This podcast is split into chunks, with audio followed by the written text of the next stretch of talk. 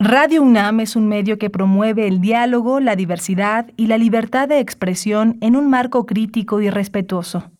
Los comentarios expresados a lo largo de su programación reflejan la opinión de quien los emite, mas no de la radiodifusora.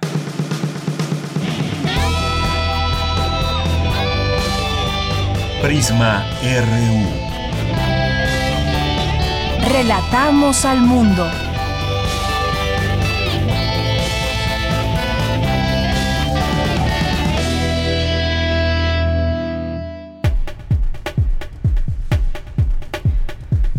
Muy buenas tardes, muchas gracias por acompañarnos ya listos para esta emisión. Empezando el mes de julio, le damos la bienvenida al mes de julio, año 2021. Gracias por estar con nosotros, por esta sintonía aquí en el 96.1 de FM en 860 de AM y en www.radio.unam.mx. Mi nombre es Deyanira Morán, a nombre de todo el equipo le doy la bienvenida y nos vamos directamente al resumen informativo. Relatamos al mundo.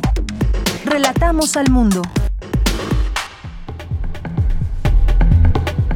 Desde aquí relatamos al mundo y en información universitaria, la Escuela de Verano, hoy Centro de Enseñanza para Extranjeros, cumple 100 años de excelencia académica. El rector Enrique Graue encabezó la ceremonia del centenario de esa entidad universitaria. Advierte el doctor Antonio Lascano que habrá una tercera ola de contagios por COVID-19. Sin embargo, asegura que no será tan letal como las anteriores. La travesía por la vida es un ejemplo de la lucha de las comunidades indígenas en resistencia, expresó Marichuy, ex candidata independiente e integrante del Congreso Nacional Indígena. El monitoreo del espacio es sustancial para actuar ante el impacto de objetos extraterrestres. Se han registrado al menos 17.000 asteroides, los cuales son conocidos como objetos cercanos a la Tierra.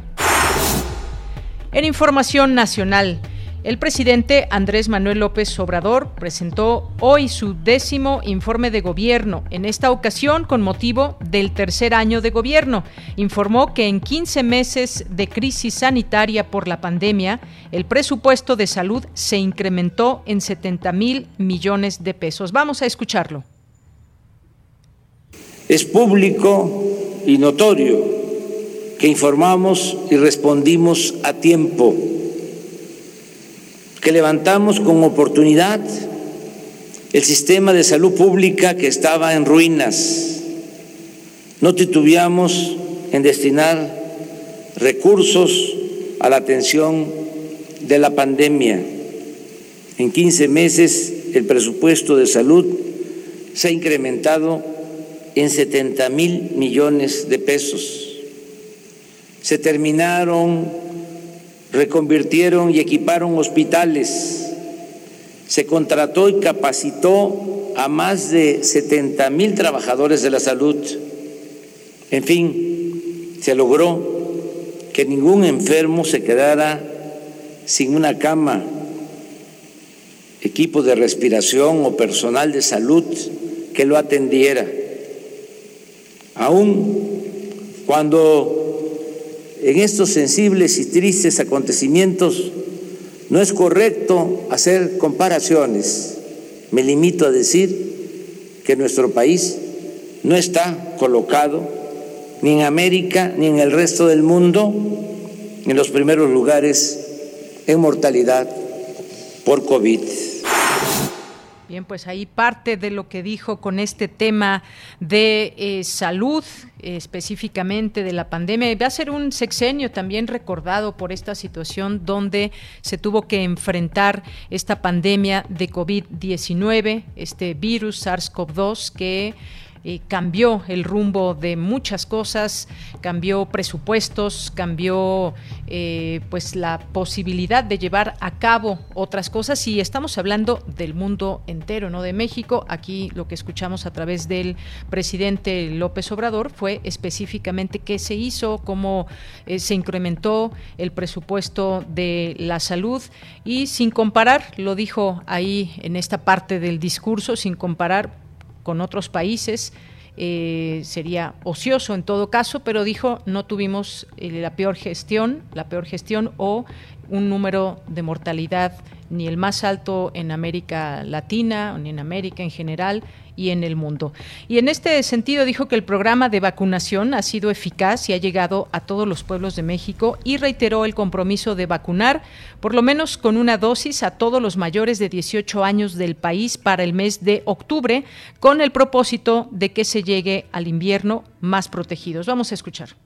Hasta hoy hemos recibido 57 millones 336 mil dosis de vacunas Pfizer, Sinovac, Sputnik, AstraZeneca, Johnson Johnson, CanSino, de farmacéuticas y gobiernos extranjeros que han demostrado con hechos su solidaridad con nuestro país, con México y con su pueblo. Destaco el apoyo de Cuba, de Argentina, de Estados Unidos, de Rusia, de China, de India.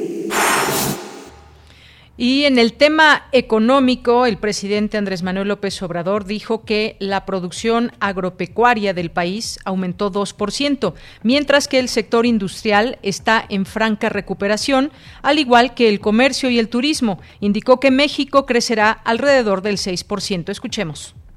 El tener en la actualidad 19 estados con semáforo verde, ocho en amarillo, cinco en naranja y ninguno en rojo, es también un buen indicador para la normalización de la actividad productiva, educativa y social del país.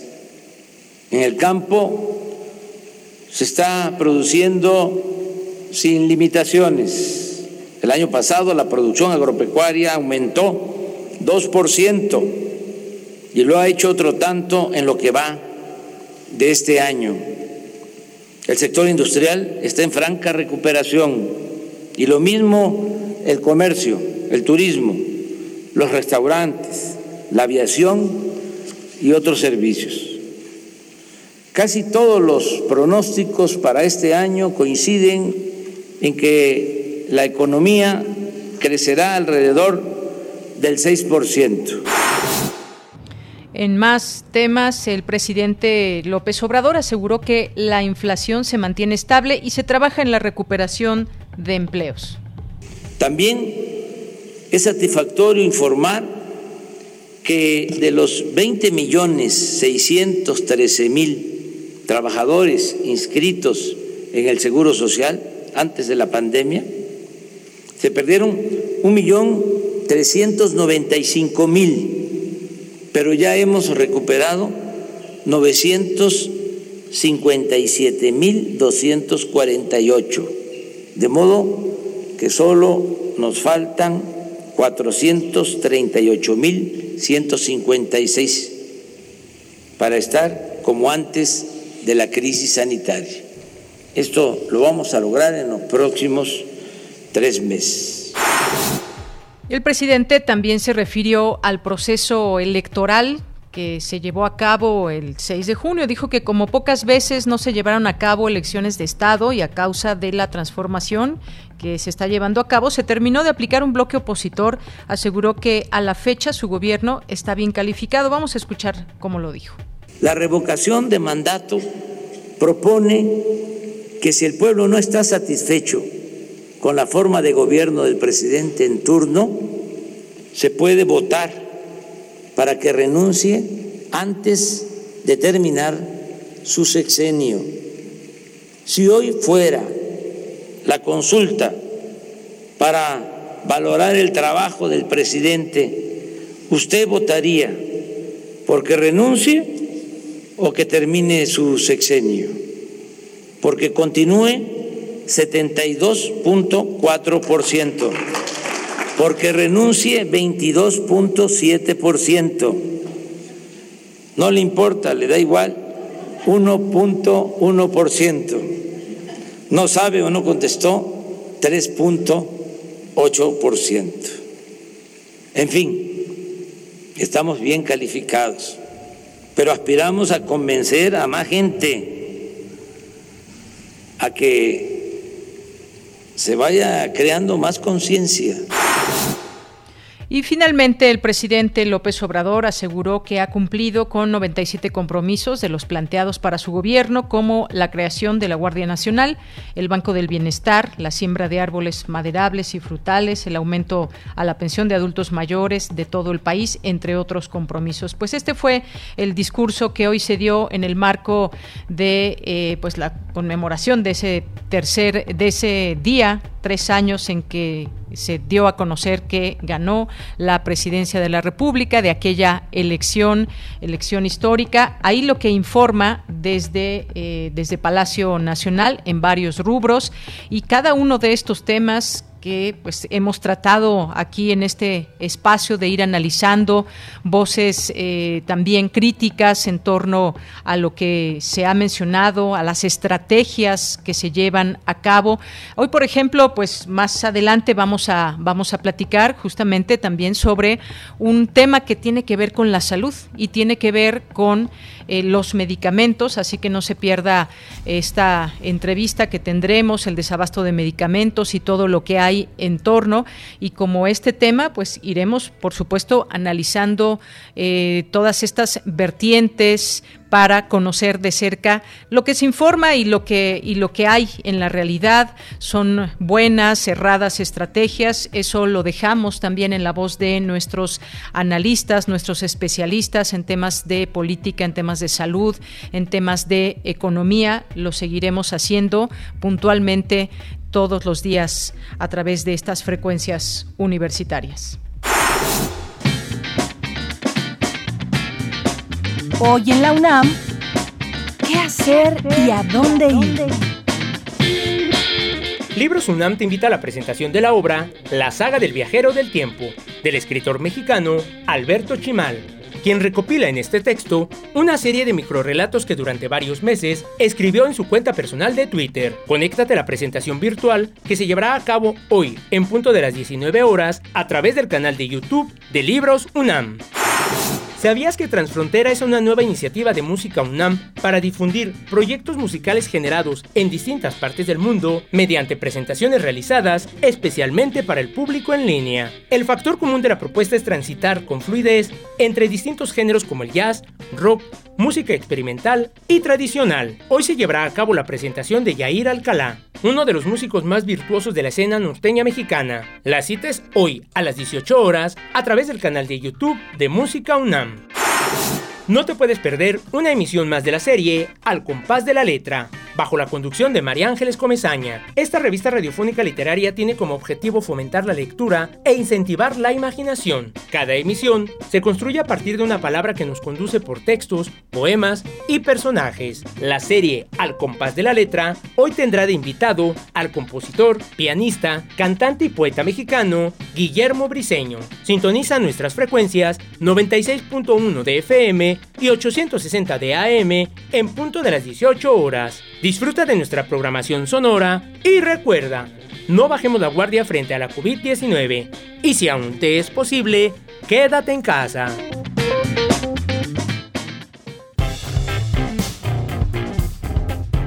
Campus RU Bien, pues me enlazo con mi compañera Virginia Sánchez en nuestro campus RU, nuestro campus universitario de este día 1 de julio, cuando es la una de la tarde con 17 minutos. Celebra el Centro de Enseñanza para Extranjeros 100 años de vida académica. Cuéntanos, Vicky, muy buenas tardes, adelante. Hola, ¿qué tal, ya Muy buenas tardes a ti al auditorio de Prisma RU. El Centro de Enseñanzas para Extranjeros cumple un siglo de ser una entidad académica dedicada específicamente a universalizar el conocimiento sobre el español y la cultura mexicana. Es el origen de todo el esfuerzo institucional de internacionalización y el punto de partida con el que se comenzó hace 100 años.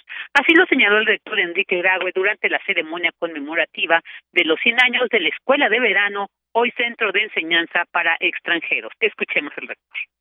A lo largo de un siglo, el CEPE ha ofrecido cursos a decenas de miles de personas, provenientes de más de 100 países de nuestro planeta.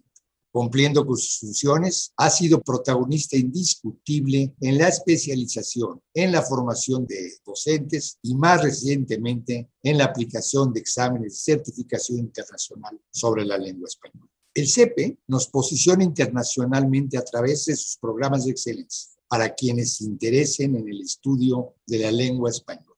Lengua que es la segunda lengua materna hablada en el mundo, con casi 480 millones de hablantes de eso.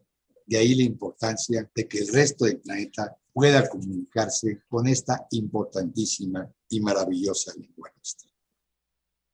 En su parte, Alberto Vital Díaz, director del Centro de Enseñanza para Extranjeros, resaltó la solidez de la Escuela de Verano ICEPE como creación colectiva y cómo en 100 años ha concentrado a grandes personalidades y contribuido a la extensión del conocimiento y valores en torno a la lengua española y las culturas mexicanas.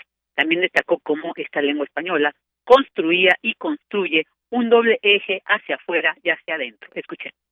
Por una parte, idioma expandido por el mundo e instrumento de aproximación con el propósito de, entre otras tareas, inhibir los estereotipos injustos contra México, así en 1920-21 como en 2016-2021. Y por otra parte, lengua adicional para poblaciones originarias que no alcanzaban un dominio bastante de esa lengua que nos es común, nos comunica en prácticamente todo el territorio. Para esto último, en el mismo año, Vasconcelos creó una entidad que contribuyera a la integración de dichas poblaciones, no a su segregación o a su reservación. Y es así como las realizaciones cruciales durante aquel 1921 hoy tan cercano, sugerían una visión de largo alcance con lema, escudo, Secretaría Federal, Instituto Lingüístico para Poblaciones Originarias y Escuela de Verano para las nuevas generaciones de países hegemónicos, comenzando con el vecino del norte. Asimismo, anunció como inicio de este segundo ciclo la inauguración de la Clínica de Atención Preventiva al Viajero en colaboración con la Facultad de Medicina, de un laboratorio de idiomas y centro de certificación, de un jardín conmemorativo y la develación por parte del rector de la placa conmemorativa por los 100 años del Centro de Enseñanza para Extranjeros. Y bueno, como parte de esta ceremonia también se proyectaron un video alusivo a los 100 años del CEPE y uno con testimonio de alumnos extranjeros del centro, así como la interpretación de la canción Estrellita de Manuel M. Ponce por la alumna Ana Laura Álvarez Segura de la Facultad de Medicina de la UNAM. Y bueno, finalmente cabe señalar que en este evento virtual también estuvieron presentes Rosester Delgadillo, secretaria general del centro, Francisco Trigo Tavero, coordinador de Relaciones y Asuntos Internacionales de la UNAM, así como directoras y directores del subsistema de humanidades y funcionarios. De ella, este es el reporte. Gracias Vicky, gracias y bueno, pues cuántas experiencias desde ahí, desde el CEPE, 100 años de vida académica. Gracias Vicky. A ti de ella, buenas tardes. Muy buenas tardes. Nos vamos ahora con Dulce García. Explica el doctor Antonio Lascano de la Facultad de Ciencias de la UNAM la evolución del SARS-CoV-2. Cuéntanos, Dulce, buenas tardes. Así es, Deyanira, muy buenas tardes a ti al auditorio. Deyanira, permíteme rápidamente leerte un pequeño texto que dice que es sabido que todos lo, que todos por todo que el hombre está construido sobre el mismo tipo general o modelo que los demás mamíferos. Todos los huesos de su esqueleto son comparables a los huesos correspondientes de un mono, de un murciélago o de una foca.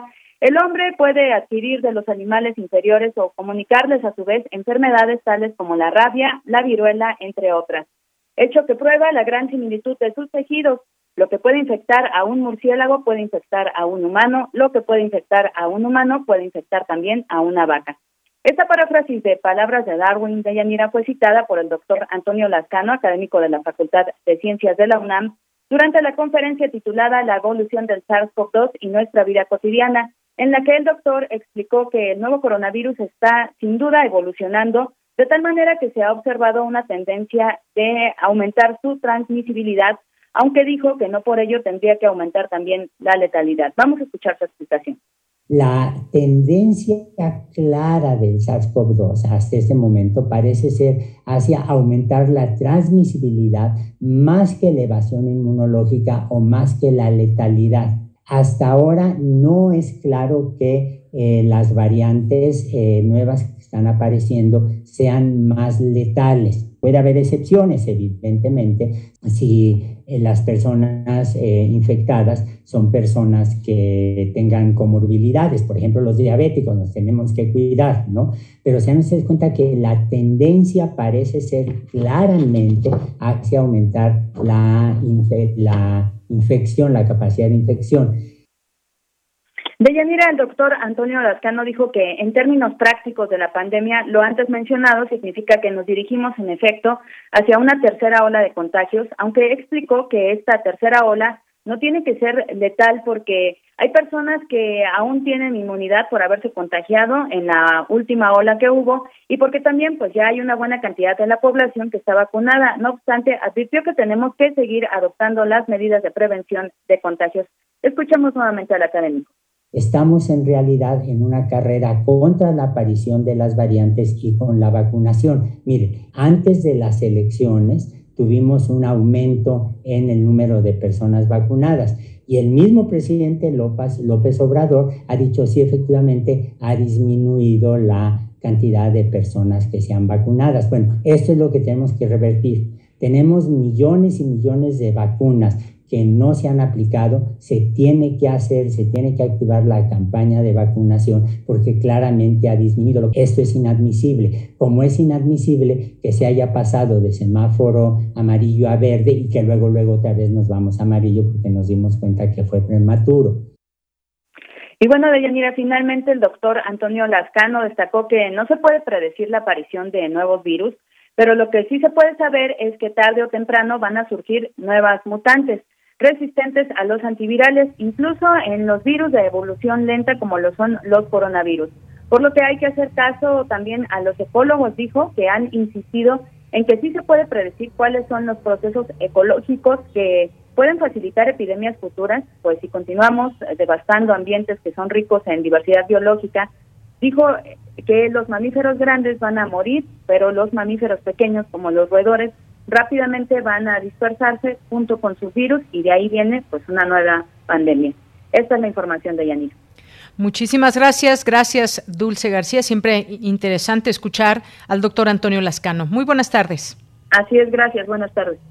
Y nos vamos ahora con Cristina Godínez, la travesía por la vida, ejemplo de lucha y resistencia contra el capitalismo. Cuéntanos, Cristina, buenas tardes. Buenas tardes, Deyanira. Un saludo para ti y para el auditorio de Prisma RU. Invitada por la Red Universitaria Anticapitalista, María de Jesús Patricio Martínez, mejor conocida como Marichuy, habló de la travesía por la vida que emprendieron los zapatistas integrantes del Escuadrón 421. La también vocera del Congreso Nacional Indígena se refirió a la importancia de viajar y conocer a otras personas que también resisten y luchan contra el sistema capitalista. Está difícil la situación de nuestras comunidades y pueblos y que cada vez se está poniendo más difícil porque pues no va a haber otra que será una alternativa si no nos organizamos nosotros desde abajo. Ya hemos visto que de arriba no va a venir el cambio, lo han dicho nuestros hermanos zapatistas que vendrá otra tormenta más fuerte y pues ya la estamos mirando, ¿verdad? Entonces esto nos deja claro que quede quien quede arriba, si no hay organización de nosotros, los de abajo, como lo planteamos cuando hicimos la gira en el 2017-2018, de participar en este proceso electoral, no tanto para llegar y, estar arriba, sino recorrer el país, recorrer las comunidades e invitar a que tenemos que articular estas luchas. En su intervención, el escritor Juan Villoro dijo que la lucha debe ser entre todos para tener una cadena sana de convivencia. Por eso la travesía es por la vida. Y lo que es muy interesante es que esto se articula con colectivos europeos que están luchando por lo mismo, que no quieren proyectos desarrollistas como el tren Maya en México o como un aeropuerto que se logró parar en Francia o como el tren que va a ir por el Ártico en el norte de Europa. Entonces se trata de entrar en sintonía con gente que igual desde abajo está tratando de defender la biosfera, la naturaleza, por el bien de todos nosotros. Así de importante es ese viaje y por eso es tan significativo que se involucre el Consejo Nacional Indígena, la propia Marichuy se dedica a la herbolaria, ha, ha cultivado la tierra, conoce perfectamente de estos temas y eso es lo que está en juego y me interesa subrayar que esto va en beneficio de todos nosotros. La gente de las ciudades necesitamos también eso y el planeta lo necesita. Juan Villoro señaló que el racismo sistémico ha impedido que los indígenas que deseaban participar en la travesía no pudieran sacar sus pasaportes, pero los que sí lo lograron tienen la intención de recorrer los cinco continentes. Deyanira, este es mi reporte. Buenas tardes. Gracias, Cristina. Buenas tardes. Porque tu opinión es importante, síguenos en nuestras redes sociales, en Facebook como Prisma RU y en Twitter como arroba PrismaRU. Una de la tarde con 28 minutos. Vamos a, vamos a hablar de un tema que pues, es un tema muy importante de tratar con toda responsabilidad, tratando de entender y demostrar a nuestro público lo que está sucediendo en el tema de medicamentos, específicamente medicamentos contra el cáncer que muchos, eh, muchas personas en este país utilizan día con día eh, y sobre todo cuando hablamos de niños también siempre es una preocupación latente. Y empiezo por decir, antes de presentar a nuestra, a nuestra invitada, que este problema de desabasto de medicamentos, pues es, ha sido un padecimiento crónico de nuestro sistema de salud. ¿Cuántos de nosotros no hemos escuchado en algún momento decir de nuestros familiares, abuelos, tíos, hermanos y demás, eh, fui al seguro y no me dieron mi medicamento, fui al seguro y me dijeron que regrese en unos días, en una semana, en un mes? O ya no están surtiendo este o tal medicamento, en este momento no hay, dígale a su médico que le cambie el medicamento porque no, eh, no ha llegado, en fin, todo esto lo hemos escuchado durante, durante mucho tiempo y habla pues de algo que está pasando en el sistema de salud que no se ha logrado sanar. Y el remedio o la medicina para acabar con todo esto, pues tiene que, hacerse de manera frontal. Y dentro de todo esto, cuando se empieza a escarbar, pues se ha encontrado que hay eh, casos de corrupción muy fuertes que eh, pues se, está mostrando ahora y que romper con ello es difícil y además pues se, se puede dejar en el camino sin medicamentos a un porcentaje que puede ser eh, mínimo como es ahora y no deja de ser muy importante. Esperaríamos todos eh, que sane nuestro sistema de salud. ¿Cuál ha sido la estrategia de este, de este gobierno? Eh, ¿Se ha consolidado? ¿No se ha consolidado? ¿Qué estamos viendo? Estamos viendo ahora pues un escenario donde hay una explicación de lo que está pasando, donde hay protestas eh, y donde debemos entender como sociedad qué es lo que hay en todo esto, cómo, pues por qué ya no se firmaron contratos de la administración anterior, si había corrupción, qué tanta corrupción en esta asignación. México acudió a la UNOPS, que es la Oficina de las Naciones Unidas de Servicios para Proyectos, que pues no ha podido cumplir en tiempo y forma acuerdos firmados con el gobierno federal. Hemos invitado, ya está en la línea telefónica, agradezco mucho, nos tome esta llamada, a Claudia Villegas, periodista, directora de la revista Fortuna, colaboradora de la revista Proceso, profesora de la UNAM en la carrera de comunicación en el Centro de Comunicación de esta facultad. ¿Qué tal, Claudia? Gracias por aceptar esta llamada. Muy buenas tardes. Al contrario, Deyanira, un privilegio poder platicar con, con ustedes sobre un tema tan importante para nuestro país. Efectivamente, eh, hace unos días tú publicaste un artículo en la revista Proceso, aún sin cura, el desorden en la compra y distribución de medicamentos. Eh, hablas de la falta de medicamentos que se ha detonado por esta situación entre el gobierno federal con laboratorios, principalmente hablemos de, de PISA, y que es un pendiente de este gobierno de la 4T que trata de solventar con adjudicaciones directas, e importaciones. Cuéntanos, eh, tú has eh, llevado este, este tema, has investigado, no has quitado el dedo del renglón desde hace tiempo y pues podemos decir que pues son ya casi dos años de que el gobierno eliminó a los proveedores que durante los últimos gobiernos del PRI y el PAN compraban, eh, financiaban y entregaban medicamentos a todos los hospitales del sector público. ¿Qué debemos de tomar en cuenta? ¿Cómo entender esta problemática que hoy, que hoy se tiene, Claudia? Así es, Deyanira. Creo que haces una excelente cronología de lo que ha sucedido y en este momento me, me pues me llega mucha información respecto a lo que está sucediendo con la UNOPS. Eh, la UNOPS que lo ha hecho pues de muy buena voluntad y que se estableció un esquema financiero, porque aquí la clave es cómo firman los contratos, cómo se paga, cómo se entrega, cómo se distribuye, y ni hablar de la importancia de contar en tiempo y forma con las sustancias activas para los medicamentos oncológicos que se pueden comprar en Francia, que se pueden comprar en la India, que se pueden comprar en Argentina incluso, pero que se necesita todo un esquema que es un reloj suizo para que esa sustancia activa llegue en tiempo y forma al país. E, en otras palabras, Deyanira, se necesita mucha coordinación entre el sector privado en este caso y entre el gobierno.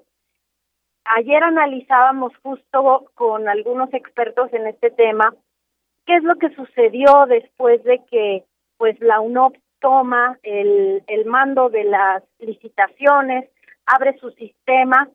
Bueno, pues tiene que colaborar mucho con el INSABI, que sustituye al mismo tiempo al Seguro Popular tiene que coordinarse con el INS, con el ISTE, debe coordinarse también con eh, la organización de logística que se está realizando a través del gobierno.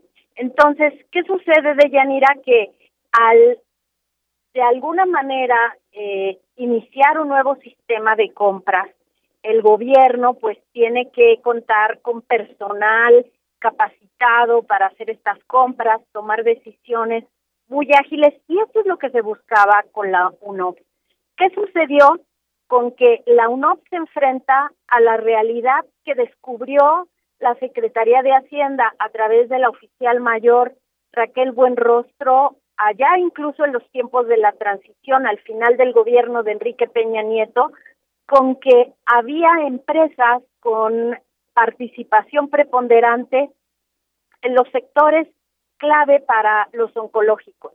Pero también coincide, y creo que esto fue resultado también de un cambio en las políticas, pero sobre todo en el enfoque de Yanira, la COFEPRIS, que en ese momento es pues la Comisión Federal para la Protección contra Riesgos Sanitarios, que llevaba el doctor Novelo, pues comienza a recibir información de que no están totalmente actualizados los registros sanitarios, de que incluso en Puebla hay una denuncia de que una bacteria se encontró en las centrales de mezcla que también estaban en, en, el, en la administración de estas empresas.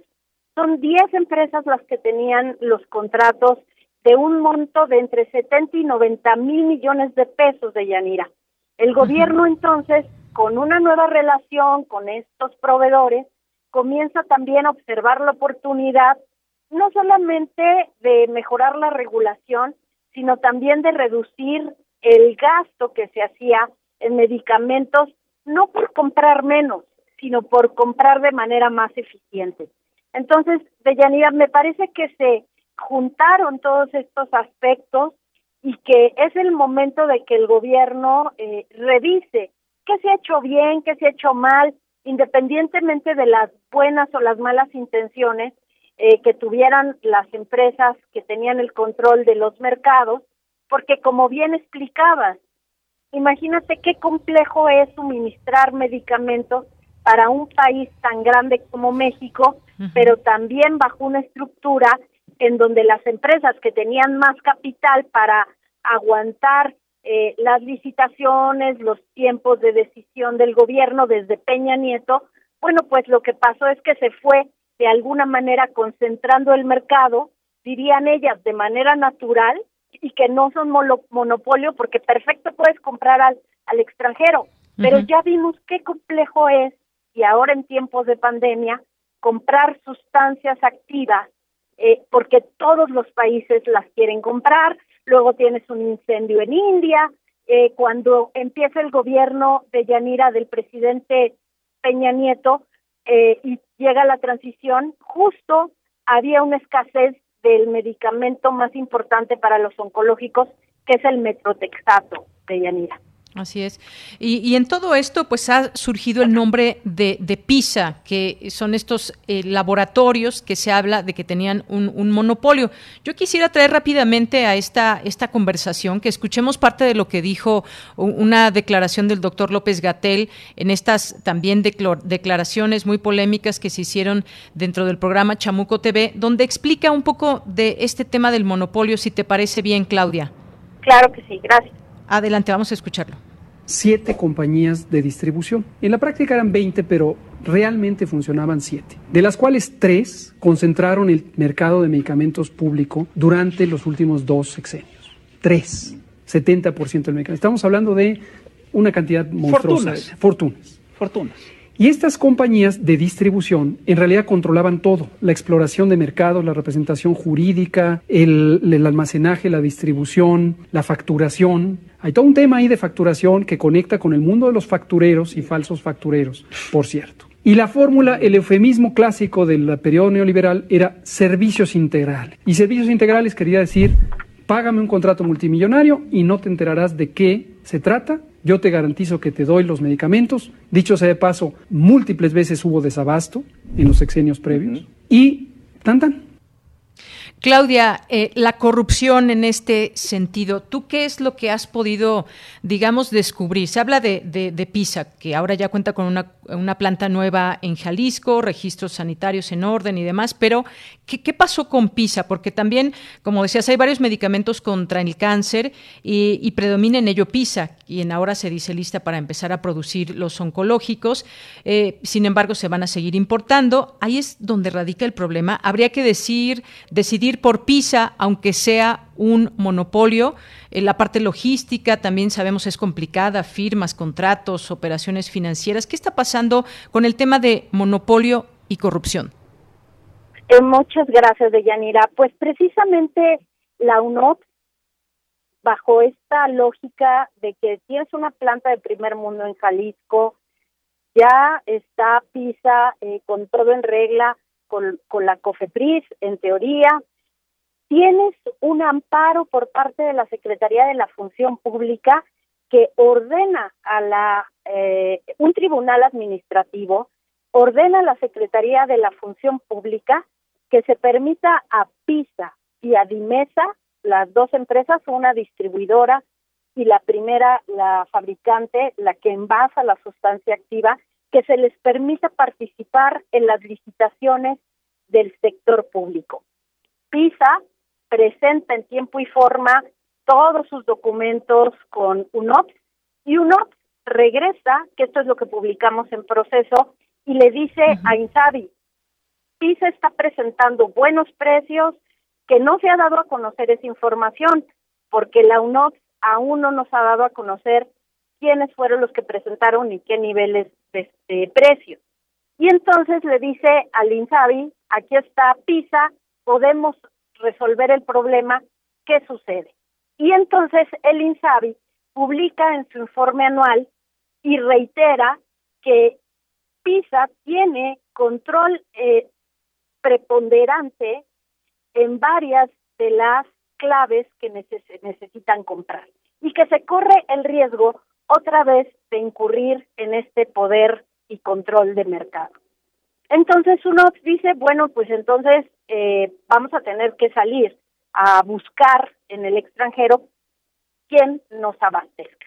Y esto es lo que ha sucedido. Y por eso eh, hoy y ayer se le informó a los padres que necesitaban una respuesta respecto a los medicamentos que ya están en el almacén.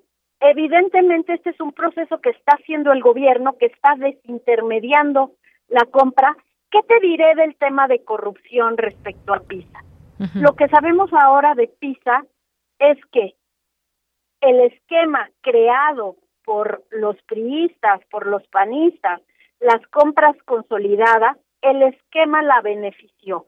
Que hay evidencias de que en algunos estados donde tenían participación, eh, pues, eh, partidos de oposición, en donde incluso en algunas regiones eh, pues tenía muy buenas relaciones, digamos, buenas relaciones porque tenía PISA, igual que fármacos especializados, un ejército de eh, representantes médicos que hacían un gran trabajo. Es muy difícil decir en este momento eh, de Yanira, había corrupción en tal, le daban dinero a tal, pero lo que sí tenemos es la evidencia de un sistema.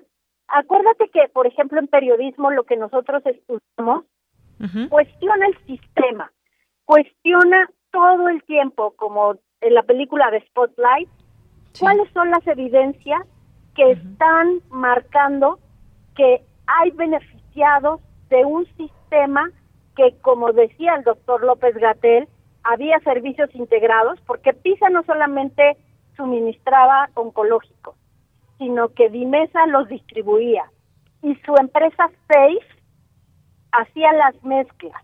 Es decir, el sector público durante el gobierno de Enrique Peña Nieto, Felipe Calderón, le entregó un llave en mano a PISA para que tú haces cargo del suministro de estos medicamentos, porque evidentemente había que salir al extranjero, meter dinero y yo te pago.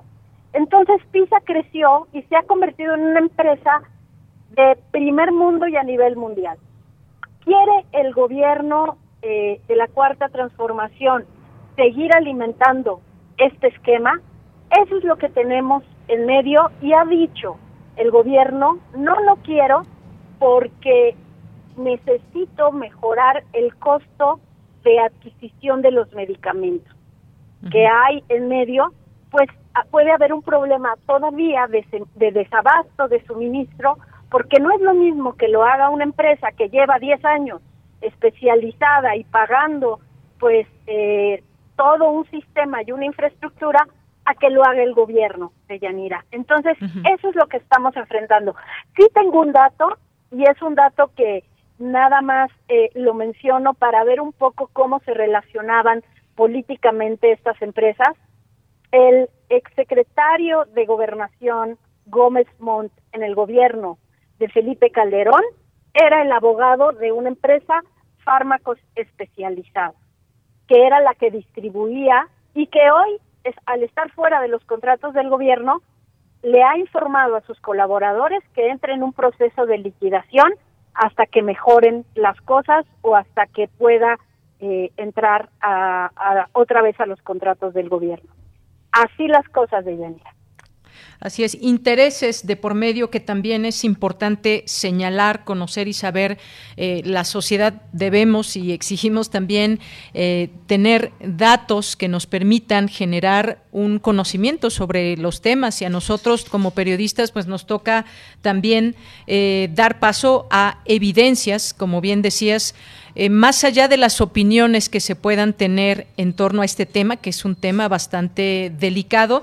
Fíjate que se nos acaba el tiempo, Claudia. Yo quisiera eh, invitarte en otro momento a que podamos seguir platicando de esto, porque mi siguiente pregunta, y creo que pues eh, sería eh, pues llevarnos algo de tiempo que el, cual ya no tenemos, pero si estamos cerca o no de ver los frutos de esta estrategia emprendida por el gobierno de México, si se está disolviendo todos estos intereses con eh, respecto a medicamentos que venían controlando compras, insumos para la salud que requiere el sector público, eh, diría que quizás sí vamos hacia allá, pero con las acciones que nos has platicado, eh, quizás lo que no nos gusta es el costo del desabasto, donde pues hay personas que se quedan sin sus medicamentos. Pero si te parece bien, podemos seguir esta plática en otro momento. Creo que es importante eh, recurrir a, esas fuentes y eh, tú has hecho una investigación, sigues haciéndola constantemente con respecto a este tema. Si te parece bien, podemos retomar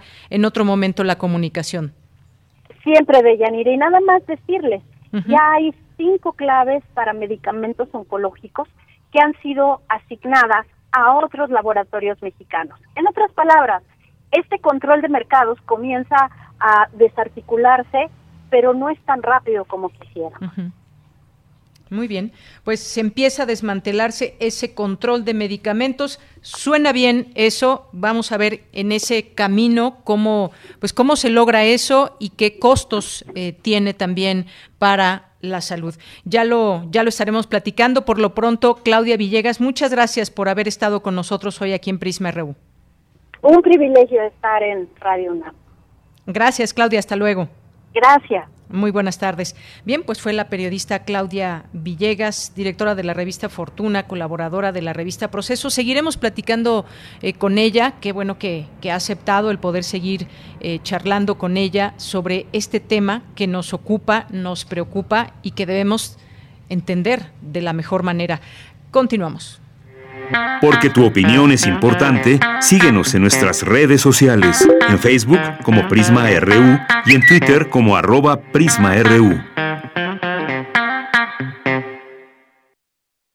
Bien, es la una con 48 minutos. Le quiero dar la bienvenida a este espacio, agradecerle siempre también que podamos tener espacio para estos temas. Alfonso Andrés Cortés Lara, que es doctor en Resource Development por Michigan State University, profesor investigador del Colegio de la Frontera Norte, adscrito al Departamento de Estudios Urbanos y del Medio Ambiente, y además de muchas actividades que lleva a cabo, porque queremos platicar hoy sobre la explotación y privatización del agua en territorios del pueblo yaqui. Doctor, bienvenido, muy buenas tardes. ¿Qué tal? Muy buenas tardes, Dayanira. Gracias por tu llamada y por la invitación a platicar de esto. Gracias, doctor. Pues hemos visto en últimas fechas asesinatos, desapariciones, amenazas, detenciones, encarcelamientos, eh, violaciones a los derechos humanos que enfrentan activistas de Sonora por defender eh, eh, el agua en territorio, sobre todo del pueblo yaqui. ¿Qué me puede decir que nos pueda poner en contexto y qué está pasando? Qué, ¿Cuáles son estos intereses que, que, están tocando estos activistas y que ha habido una reacción, reacción muy virulenta ante ello? Sí, bueno, pues es un tema siempre crítico, ¿no? Este, ahorita pues, lo escuchamos mucho ahí con el pueblo yaqui, pero también lo hemos escuchado en otras regiones del país, ¿no? Este, por ejemplo, acá en Baja California, con los Cumiá y con los Cucapá. Eh, pero ahorita ahí es bastante crítico la situación porque ha llevado a enfrentamientos, ha llevado a desafortunadamente muertes y heridos, ¿no? En, enfrentando a grupos que desafortunadamente todos aportan a un desarrollo regional. eso es la, la paradoja, ¿no? Eh, sin embargo, ahí hay grupos de poder con intereses particulares. Este, podríamos hablar de los de los grandes agricultores, de los agroexportadores, ¿no? Eh, desde luego ahí también se menciona que hay movimiento de actividad de, narco, de narcotráfico y, y lo más preocupante, cómo hay una manipulación de los mismos grupos originarios por parte de ya sea de los agricultores o del gobierno o del mismo narco, para enfrentar a los pueblos originarios, ¿sí? este, entre ellos mismos. Eso, eso ya es preocupante. Pero ¿por qué está toda esta situación? Pues porque en la ley de aguas nacionales de 1992, que todavía no podemos este, llegar a, a, producir el cambio, aunque está en camino, una nueva ley general de aguas, pues no se menciona no se enfatiza la cuestión de los derechos humanos eh, al agua, ni los derechos indígenas, ni tampoco se reconocen aspectos de dotación, ¿no? Por, decreto presidencial.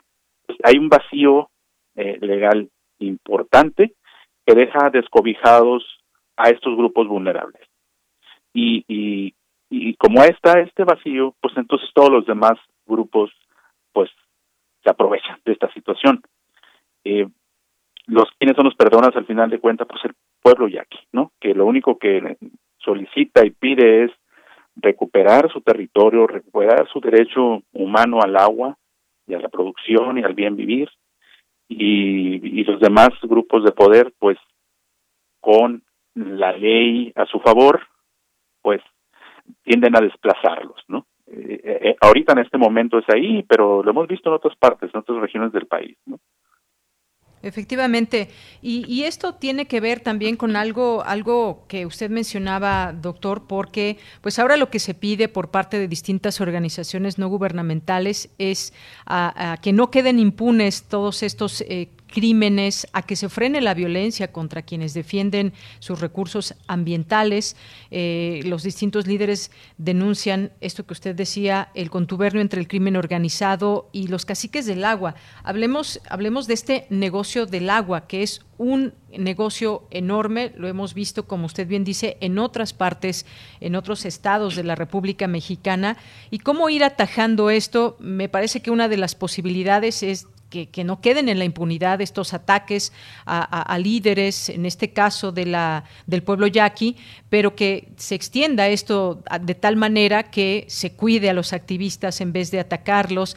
¿Cómo generar ese ambiente? ¿Cómo ir rompiendo con esos intereses? Hay de pronto eh, pues empresas o firmas muy poderosas que pues simplemente se quieren asentar en algún sitio y que esto les significa a muchos años millones y millones eh, de pesos. ¿Cómo ir rompiendo esa, esa cadena, digamos, de entre impunidad y de intereses con respecto al tema del agua? Sí, y, además vinculado al tema del agua hay otros, como el de la energía. ¿no? Y ahí hay un problema, particularmente, por ejemplo, el, de, el del gasoducto, ¿no? que está ahí en Vacuum. Eh, Sempra Energy, una, una transnacional internacional ahí metida en esto. Eh, el problema de fondo es, e insisto en esto, la ley no lo prohíbe, eh, o mejor dicho, no defiende el derecho humano ni los derechos indígenas. Esa es la parte fundamental que se tiene que cambiar de fondo. Desde luego que hay que atender ahorita esto de, de, que es un asunto ya de, de este, la impunidad, de no permitir que esos ataques y que esos muertes pues se queden sin, sin castigo, ¿no? Pero si no se corrige el problema de fondo, pues va a venir otra otra ola de esto, ¿no? ¿Por qué? Porque los intereses económicos y políticos son muy fuertes. Además están alineados con intereses internacionales, pues, ¿no? Este se tiene que parar desde el marco legal y darle eh, el, el peso en la, en la ley que se necesita para proteger a estos grupos, a estos grupos vulnerables. Eh, ellos ah, estaban ahí desde, desde antes, desde, siempre, el pueblo yaqui. Y eh, así como acá los cucapás o los cupey, en todas partes del país han sido desplazados y de una manera mucho más acelerada desde que inició este proceso de una política neoliberal en el sector agua bastante notorio, a partir de la Ley de Aguas Nacionales de 1992 que busca sobre todo privatizar, este busca lo de las grandes eh, extensiones de producción agroexportadora, lo del permite la concentración en, en pocas manos de grandes volúmenes de agua, lo que llamamos ahora pues los nuevos millonarios del agua que existen en el Valle del Yaqui, en el Valle de Mexicali, en Hermosillo, en Chihuahua, en todo el norte, en todo el país, ¿no? Entonces, necesita haber cambios de, de fondo, necesitamos acelerar este impulso a la nueva ley nacional del agua.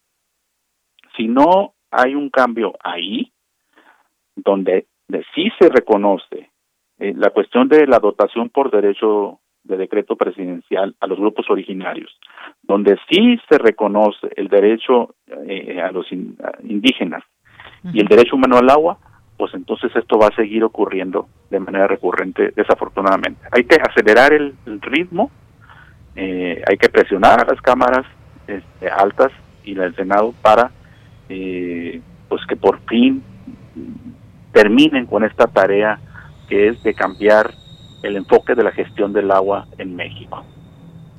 Eh, ahí el punto eh, pues toral en todo esto, doctor. Hemos visto cada vez más trabajos, eh, incluso documentales, que muestran esta, esta parte de cómo se defiende el derecho al agua, se defiende el hecho de que no se privatice el agua. pues usted mencionaba la política neoliberal. ¿Cómo ve cómo ve a este recurso y los intereses que se van creando en torno. Hay nombres de empresas muy claramente que se han apropiado del agua en territorios eh, mexicanos. Eh, esta política neoliberal, como usted menciona, de privatizar, pues nos ha tenido también, eh, hay que hay que saberlo, hay que decirlo, ha hecho cambios que pues generan justamente ese arrebatar el recurso a comunidades. Dice usted, se requiere un cambio urgente, hacerlo visible es importante, presionar en las cámaras, que es donde pueden también hacerse distintos cambios. Eh, en este gobierno, ¿usted cree que pueda podamos ir hacia allá, hacia un cambio donde se protejan territorios, se proteja el agua en beneficio de comunidades y no eh, pasar encima de ellas como muchas empresas lo han hecho en otros sexenios. ¿Qué, opina usted? Creo, eh, eh, creo que sí hay más posibilidades hoy en día. afortunadamente ahorita hay una etapa como de transición, hay una propuesta de iniciativa de ley general de aguas, una iniciativa ciudadana. Eh, es decir, una propuesta que surge de abajo hacia arriba, de los pueblos originarios hacia arriba, de los ejidatarios hacia arriba, de los productores pequeños hacia arriba. Eso es lo que se necesita. O sea, que, que, la, que la nueva ley capte la verdadera problemática y que proteja los intereses y los territorios, desde luego el agua, eh, de los grupos vulnerables. ¿Es posible? Ahí está una, una propuesta. Creo que ahorita tiene una, una tarea pendiente, un compromiso importante la Cámara de Diputados, la Cámara de Senadores también, para que revisen y que aceleren esto. han estado retrasando muchísimo, han estado haciendo propuestas que se parecen mucho a la que está actualmente. La, la, la propuesta neoliberal de, de ley de aguas nacionales, porque también existe una, una que busca continuar con esto. Entonces, necesita haber una participación amplia, ciudadana, y esa es la única manera que se pueden modificar las cosas. Si no, se impulsa este tipo de participación para la, la, la, el, el, diseño y, el desarrollo de la nueva Ley General de Aguas, entonces estaríamos cometiendo el mismo error. Pero yo sí veo posibilidades, Haremos muchos grupos, muchas personas interesadas en que esto cambie, porque se ha visto eh, cómo en los últimos años y, puntualmente desde 1992 a la fecha, se han concentrado en muy pocas manos los recursos eh, de territorio y de agua en las grandes empresas nacionales e internacionales. Hace poco aquí tuvimos una experiencia que buscaba aprovechar en su última fase, ya, ya pereciendo la ley de aguas nacionales, establecerse aquí una empresa cervecera en Mexicali. La fue la participación social eh, consciente y preocupada y sostenible la que prohibió eso. no vino de arriba la solución. Eso es lo que se tiene que hacer en, esa en esa misma, en esa región y en todo el país. Bien.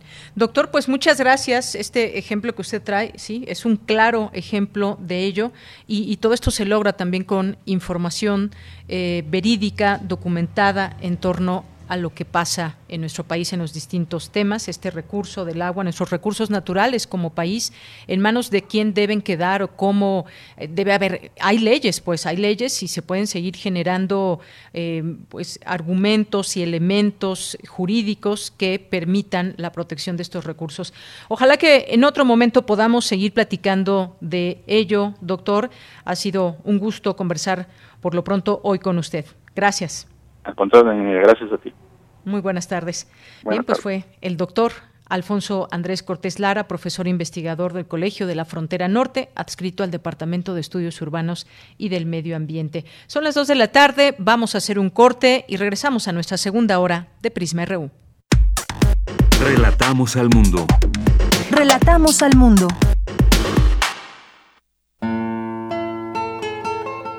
...2021...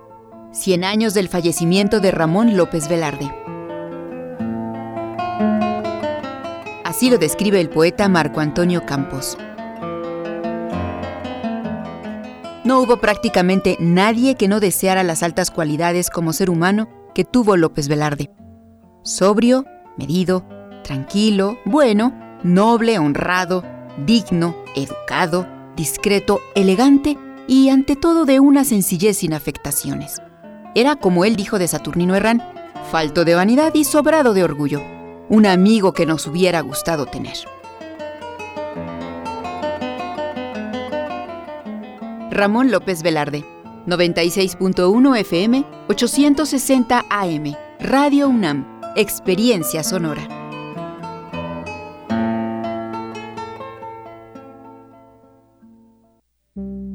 Desde hace tiempo, leemos lo que se escribe desde una perspectiva patriarcal y heteronormada, pero sabemos que existen otras visiones y otras voces, las, escrituras disidentes. El Museo Universitario del Chopo convoca a las personas de la comunidad LGBTTI y disidentes de género de Latinoamérica a escribir sus propias narrativas. Teoría de género, prácticas poéticas y autobiográficas no normativas son parte de los objetivos de los talleres, conversatorios y conferencias de este Laboratorio de Escrituras Disidentes. Consulta las bases en www.chopo.unam.mx. Radio UNAM, Experiencia Sonora. En México, el sol sale para todos. Buscando el bienestar de la gente. En el PRD creemos que las decisiones deben ser de todas y todos los mexicanos y no de una sola persona. Porque queremos que todas y todos vivan mejor. Impulsamos apoyos económicos para que se superen los más necesitados y no para pedirle su voto. Exigiendo servicios de calidad en educación, salud y vivienda. Eso es un México más justo y con la participación de todas y todos podemos hacerlo. El sol sale para todos. PRD. Creemos en el poder sanador de la música. Temporada de verano 2021 de la Orquesta Sinfónica de Minería presentará en su primer programa Homenaje a Chávez y Copland, bajo la dirección de Carlos Miguel Prieto. Fanfarria para el hombre común de Aaron Copland, Tocata para percusiones de Carlos Chávez, Ronda de Leonardo Velázquez, Adagio para cuerdas de Samuel Barber y Primavera en los Apalaches de Copland. Disfruta de este programa las veces que quieras vía streaming, desde el sábado 3 de julio a las 10 horas hasta el domingo 4 de julio a las 23.30 horas. Consigue tus boletos en www.minería.org.mx. Una celebración a la relación entre México y Estados Unidos. Orquesta Sinfónica de Minería.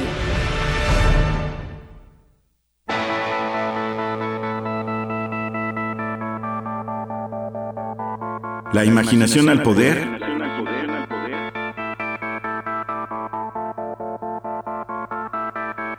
Cuando el rock dominaba el mundo. Todos los viernes a las 18.45 horas por esta estación. 96.1 TFM. Radio UNAM, Experiencia Sonora. Porque tu opinión es importante, síguenos en nuestras redes sociales, en Facebook como Prisma RU y en Twitter como arroba PrismaRU.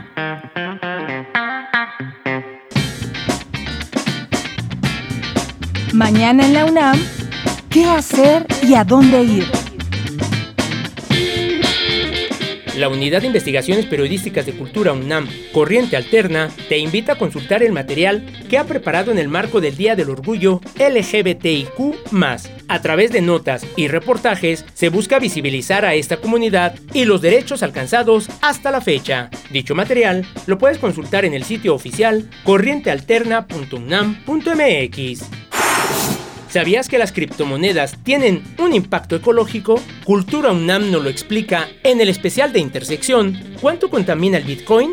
Donde se aborda el enorme consumo de energía que implican las divisas digitales. Este material se encuentra disponible en el canal de YouTube de Cultura UNAM. Te recomendamos el montaje dancístico y el conversatorio con la bailarina española Eva Yerbabuena, que forma parte de las conversaciones en Fuenlabrada, Un cuerpo como día derramado. Disfruta del montaje dancístico de Eva Yerbabuena, que se encuentra disponible en la cuenta oficial de Facebook y el canal de YouTube de Danza UNAM. Y recuerda, si ya te aplicaron la vacuna de la COVID-19, aún debes continuar con las medidas sanitarias recomendadas para evitar un contagio. Para Prisma RU, Daniel Olivares Aranda.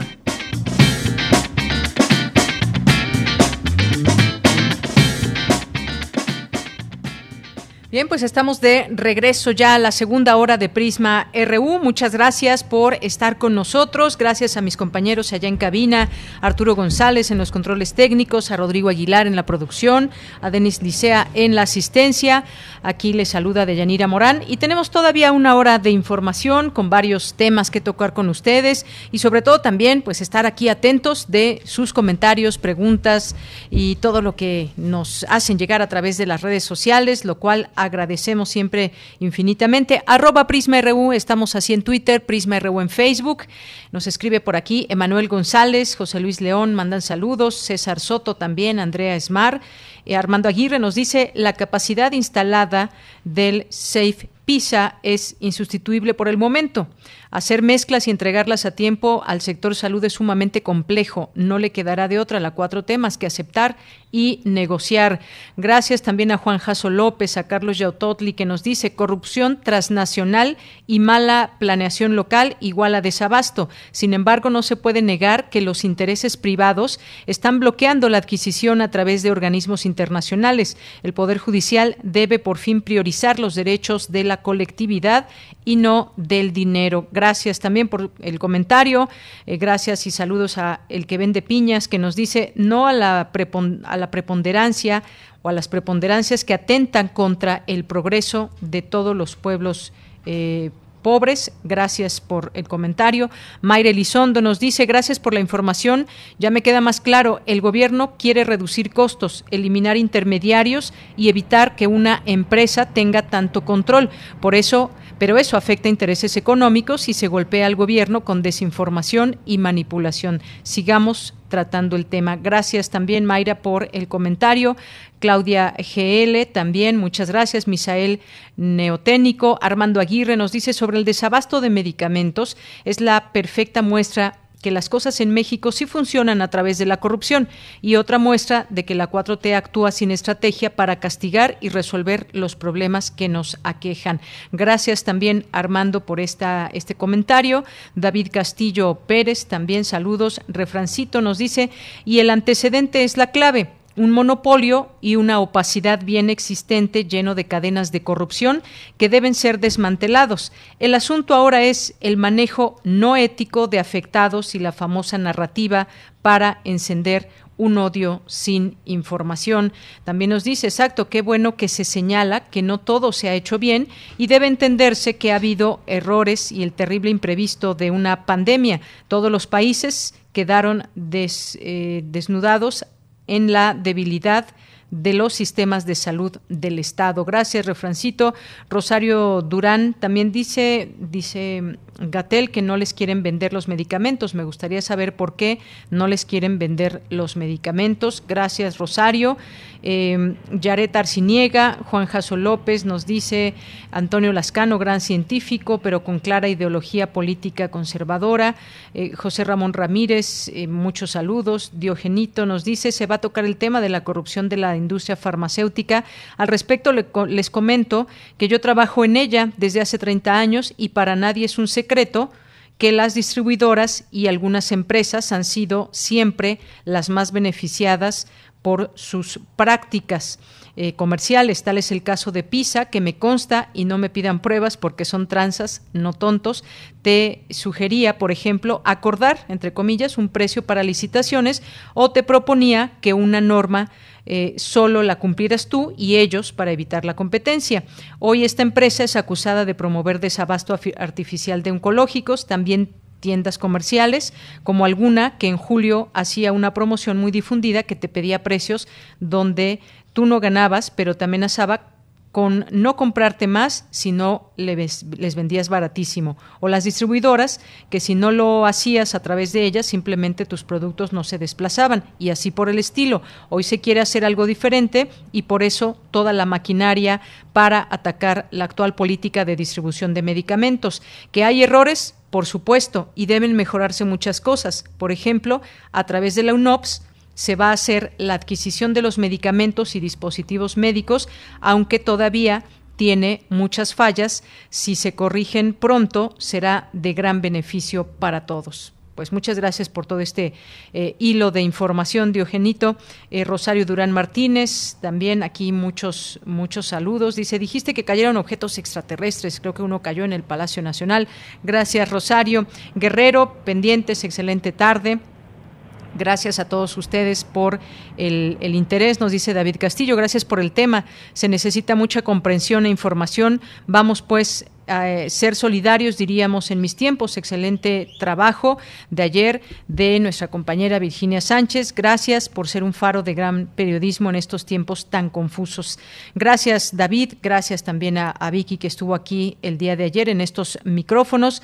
Abel, Abel Fernández nos, nos dice se va a poner bueno y gracias a todos los que están aquí atentos, siempre pendientes, enviándonos sus comentarios que son importantes para nosotros. Carlos Yatotli nos dice que se siga tratando el tema. Lo haremos, lo haremos porque estos minutos eh, se van muy rápido y siempre es importante tener toda esta perspectiva de la información y tenerlo a través de ya sea expertos, gente que sigue el tema, los periodistas, por supuesto, son importantes en toda esta cadena de investigación, de mostrar, ¿qué le vamos a mostrar al público una tendencia partidista o datos duros que nos hagan entender realmente lo que hay en cada uno de los problemas que aquejan a nuestro país.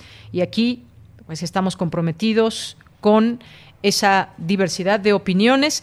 Hablar de la verdad, pues bueno, hablar de la verdad es, es, complicado, cada quien puede tener una verdad, pero por supuesto que hay elementos que son reales, que son verídicos, que hay números, datos duros, lo que llamamos, y hay evidencia también de, de muchas cosas.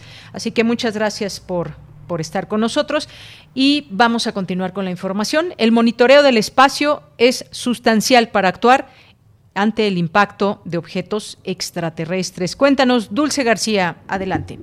Deyanira, muy buenas tardes a ti al auditorio de Prisma RU. El estudio de los asteroides permite aprender sobre el origen del sistema solar y contar con datos para enfrentar situaciones como el paso de estos mismos objetos espaciales cerca del planeta o inclusive su posible impacto contra la Tierra. Por ello, investigadores universitarios de diferentes áreas trabajan principalmente en su estudio, difusión de lo que representan y el diseño de políticas públicas en beneficio de la sociedad. Una de ellas es la doctora María Dolores Maravilla Mesa, investigadora del Instituto de Geofísica de la UNAM, quien señala que se han detectado aproximadamente 17.000 asteroides, los cuales son conocidos como objetos cercanos a la Tierra. Por ejemplo, el cinturón de asteroides, que es una estructura formada prácticamente de rocas de tamaño diverso que está entre Marte y Júpiter. De ahí se cree que, bueno, han emigrado parte de estos cuerpos asteroidales que ahora viven entre la Tierra y, y Marte este eh, conglomerado que está formado por ya casi 17 mil objetos que se han detectado, eso no quiere decir que sean todos, sino los que se han descubierto y se sigue actualmente el estudio de su trayectoria y se van monitoreando por dónde andan para poder determinar lo que en astronomía y en física espacial se conoce como los parámetros orbitales. Se clasifican a, a la par en dos grupos principales que son los cometas cercanos a la Tierra y los asteroides cercanos a la Tierra. Deyanira, desde hace tiempo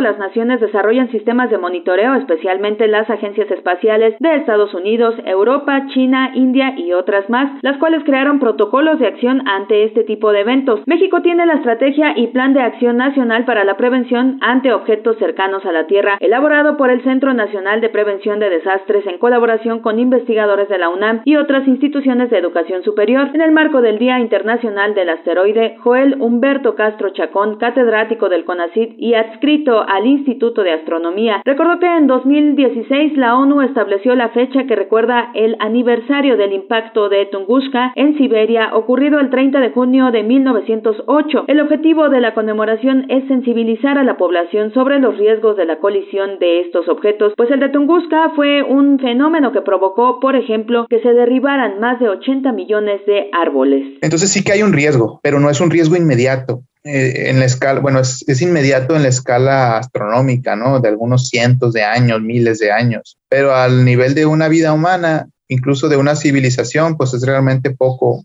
em, pocas las probabilidades de que, de que tengamos un impacto con, con, este, con afectaciones a nivel global. De Yanira Auditorio de Prisma RU, los expertos destacaron que se calcula que diariamente caen a la Tierra hasta 40 toneladas de objetos desde polvo cósmico hasta pequeñas rocas. Esta es la información. Muy buenas tardes. Bien, pues nos vamos ahora con mi compañera Cindy Pérez Ramírez en su sección Las olas y sus flujos, que en esta ocasión nos presenta una conversación con la periodista Laura Castellanos acerca de su libro La marcha del terremoto feminista, una crónica ilustrada del patriarcado en México. Adelante. Las olas, y sus reflujos. Y sus reflujos.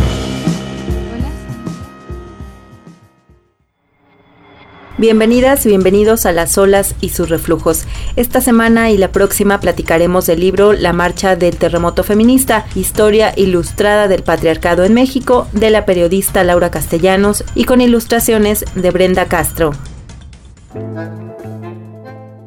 El libro, escrito e ilustrado especialmente para mujeres jóvenes, pero también para personas de todas las edades, relata a través de la adolescente Sophie desde cuándo las mujeres y las niñas han sido oprimidas y violentadas en México, donde cada día son asesinadas más de 10 mujeres. Escuchemos la entrevista que tuvimos con Laura Castellanos, autora también de los libros México Armado y Crónica de un País Embosado.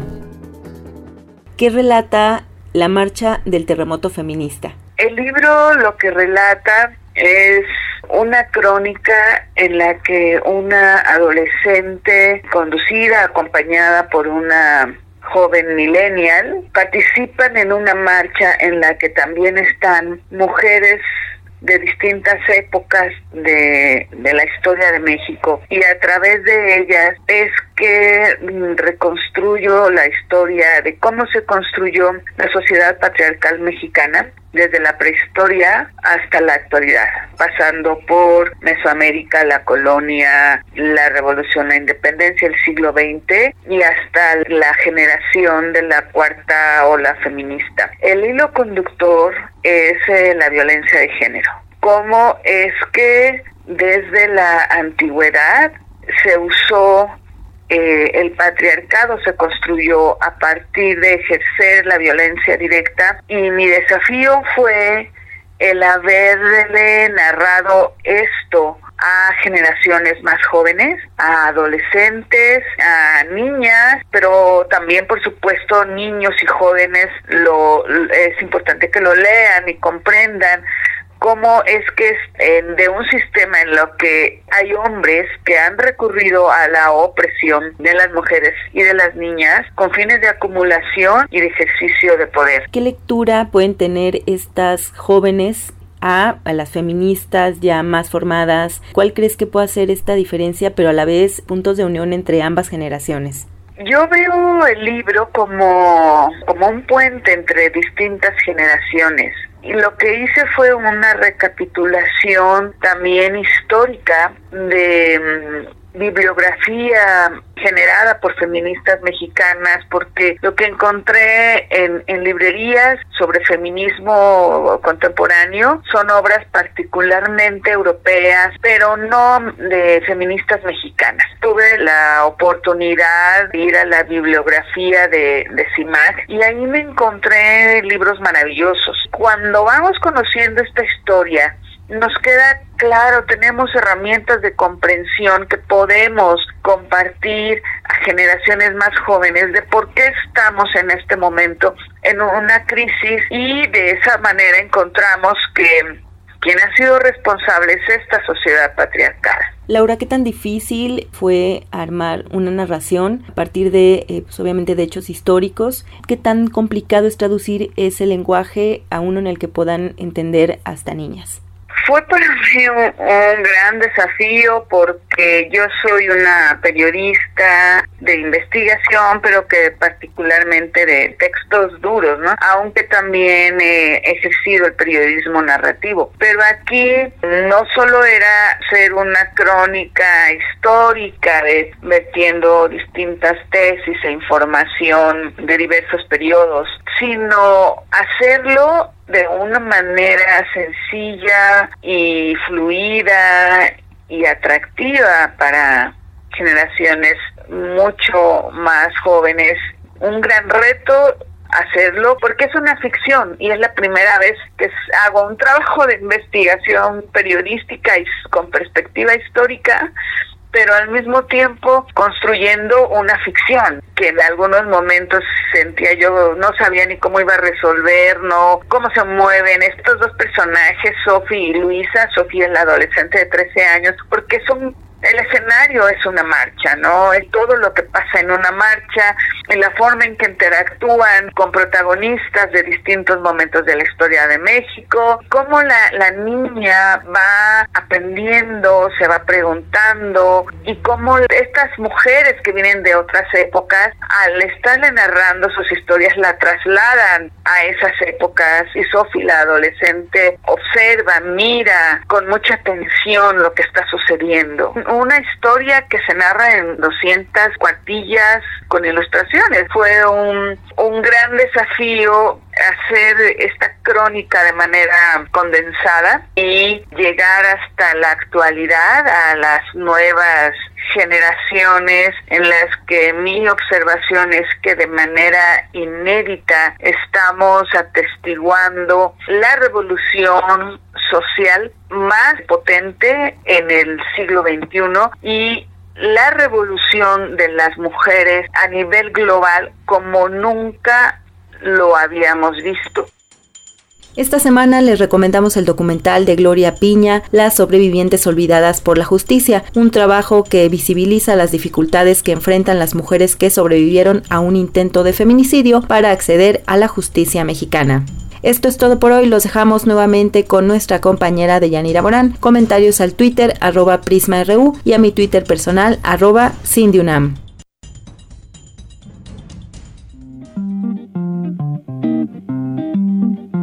Las olas, y sus reflujos.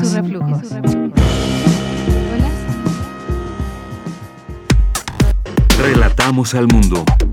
Relatamos al mundo.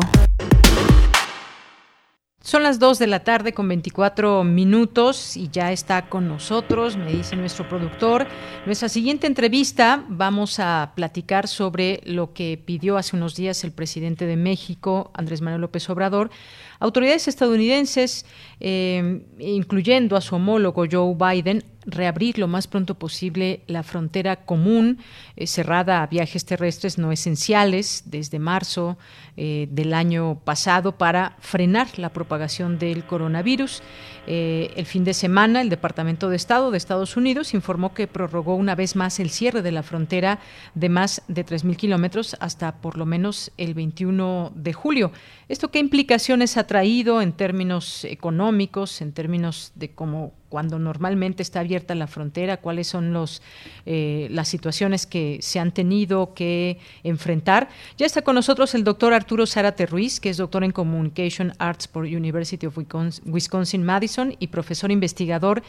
Eh, no, a ver, me, me equivoqué de, de entrevista. No, estamos bien, estamos bien. A ver, aquí creo que tengo un error en la entrevista o es correcto. A ver, ahorita me, me van a decir eh, eh, el doctor.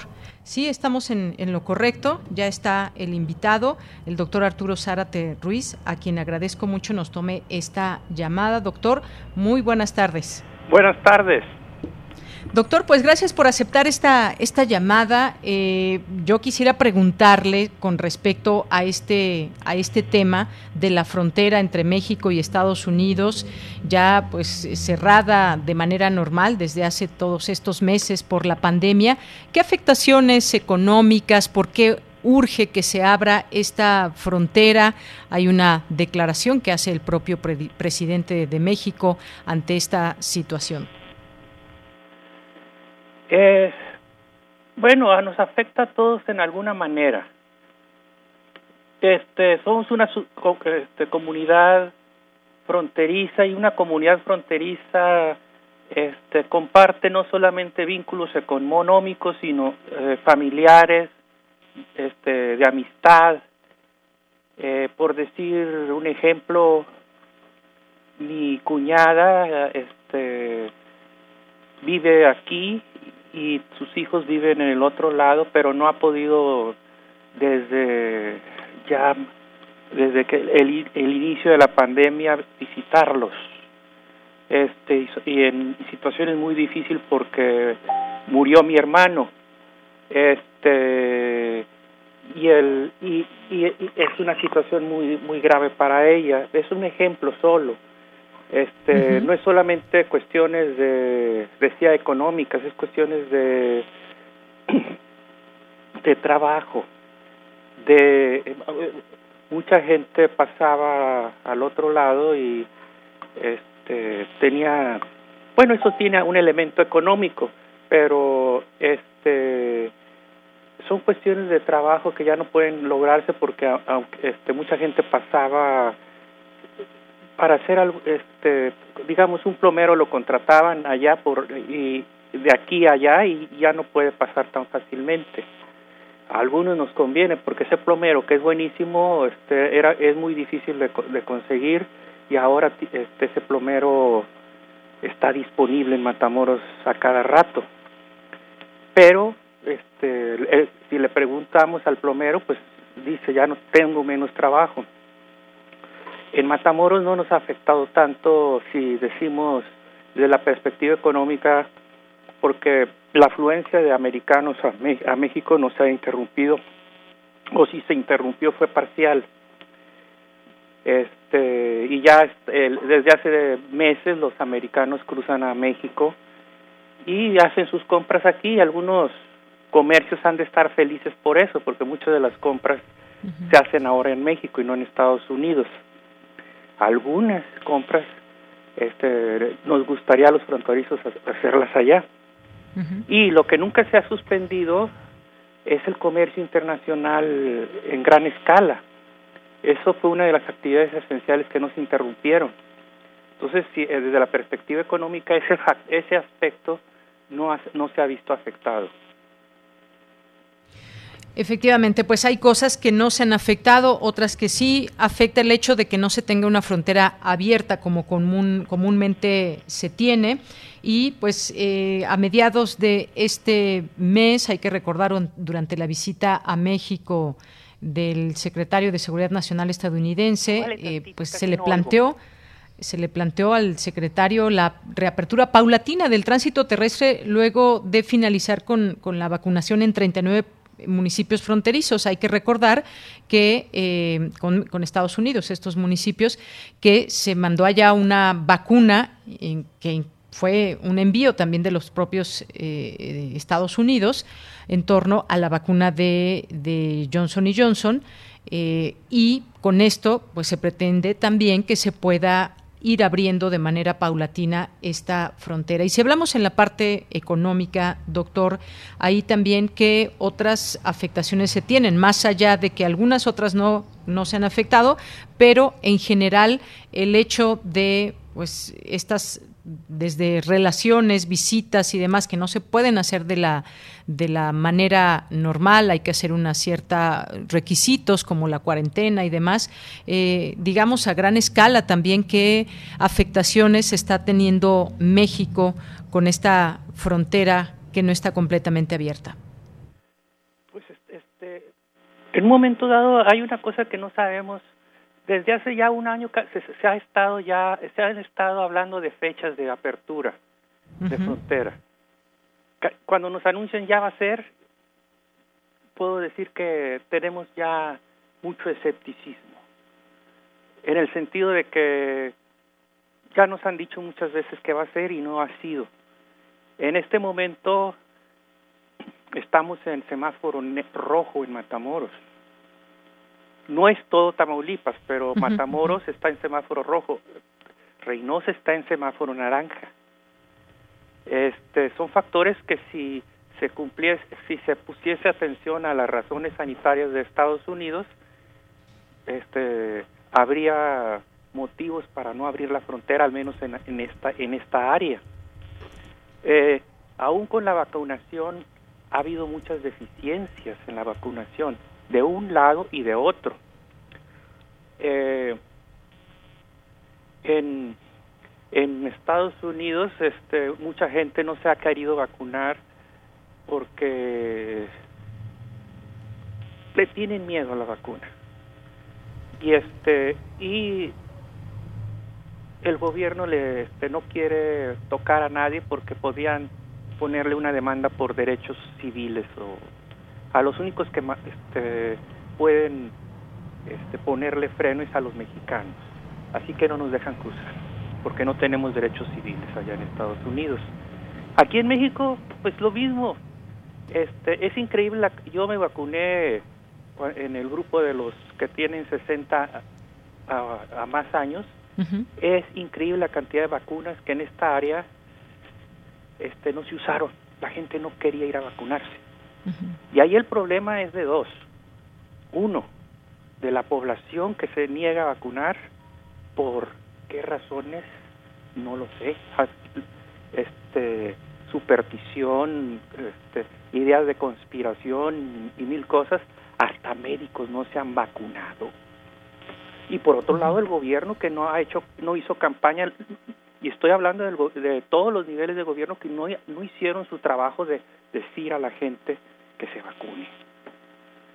Eh, maestros, no se han vacunado una cantidad inmensa con la cancino que llegó, una cantidad de maestros que no se han vacunado y no recibieron amenaza de que no van a, no regresan a la escuela si no están vacunados por supuesto, el, el sindicato los defendería en el que porque este, dirían que es una va contra los derechos laborales el que les estén exigiendo una vacuna como esa. El problema es que es una cuestión de salud pública.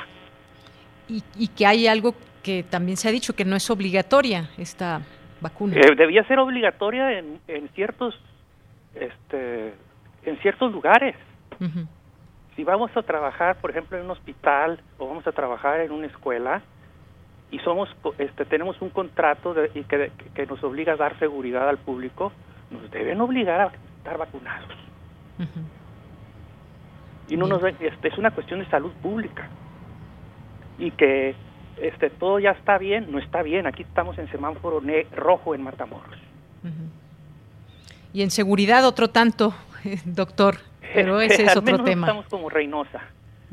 Este Reynosa ahorita es la que tiene mayores problemas en eso. Y este y allá este en la frontera entre de Nuevo León con Tamaulipas en, en el área de Nuevo en, en la carretera de Monterrey a, Nuevo Laredo. Este es una zona peligrosa. Sí.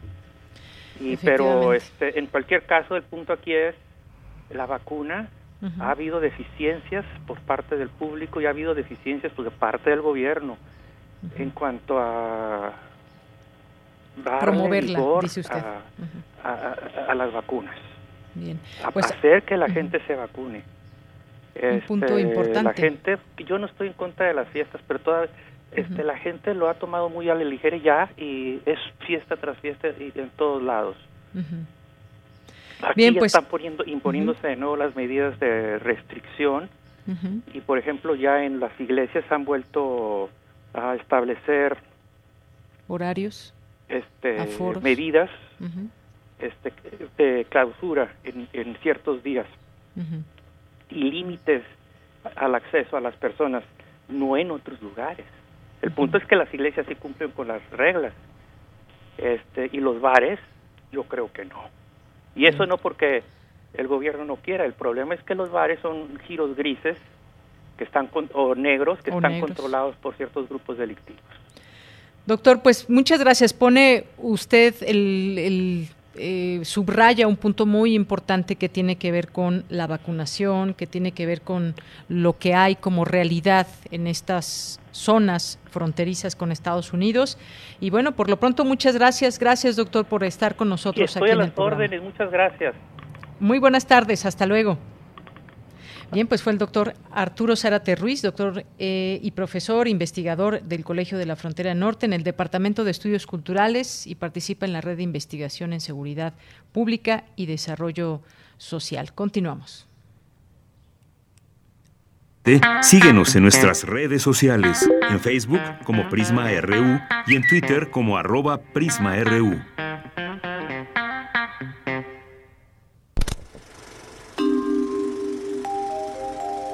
Cine Maedro.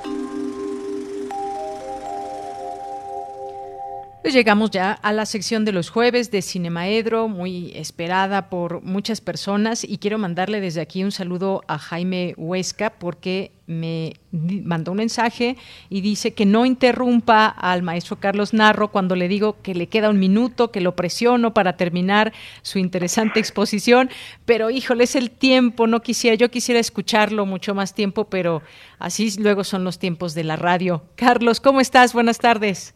Muy bien, y este y contento, pues nos vamos a ir de vacaciones, unos, unas semanitas, no sé si tú ya. Eh, todavía la siguiente semana venimos a trabajar, pero las dos siguientes estaremos, sí, de vacaciones. Entonces vendré la próxima semana también. Qué bueno. Y este y Trato de no pues, interrumpirte. ¿eh? Gracias a Jaime Huesca. Sí, muchos por su comentario, pero eh, ciertamente el que se pasa el tiempo soy yo, porque en el radio estamos perseguidos por el tiempo siempre. ¿No? O sea, no no no podemos este cambiarle, sabemos que hay un programa antes, un programa después, todo nos va llevando este con el tiempo.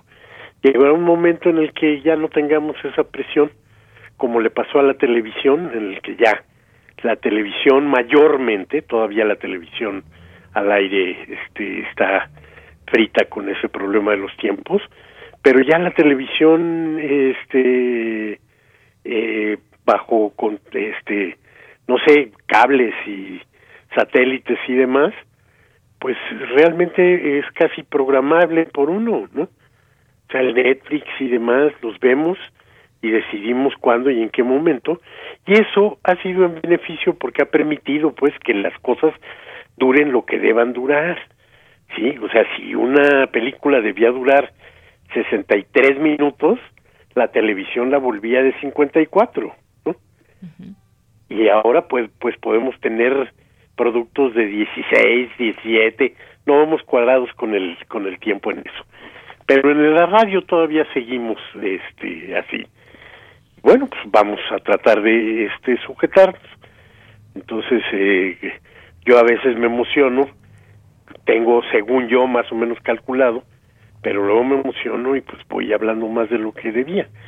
Entonces, hoy trataré de que no, para no dejar cortado nada de los pensamientos ni de las películas de las que de las que voy a hablar. Y bueno, pues el día de hoy quiero dar respuesta a alguien me este, me preguntó ¿por qué siempre digo que nunca vamos a cambiar? Y entonces me cayó en la maroma porque obviamente todo mundo sabe que en el fondo soy un optimista y que siempre estoy creyendo que tenemos todas las posibilidades de hacer un mundo diferente, un mundo mejor, un México nuevo, un México que responda a otras características.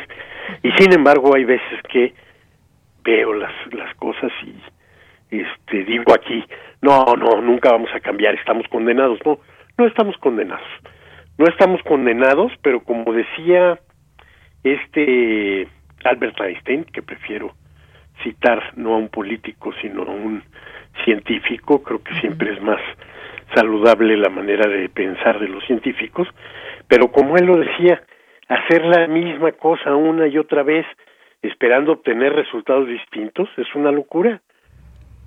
Si buscamos resultados distintos debemos hacer cosas distintas. Y entonces, bueno, pues yo sí creo, pues, que este, que finalmente nos la pasamos repitiendo fórmulas que ya fracasaron, fórmulas que ya se probaron y trajeron este males en general que no solucionaron los este los grandes problemas eh, nacionales que no solucionaron problemas tampoco en otras partes del, del este del planeta.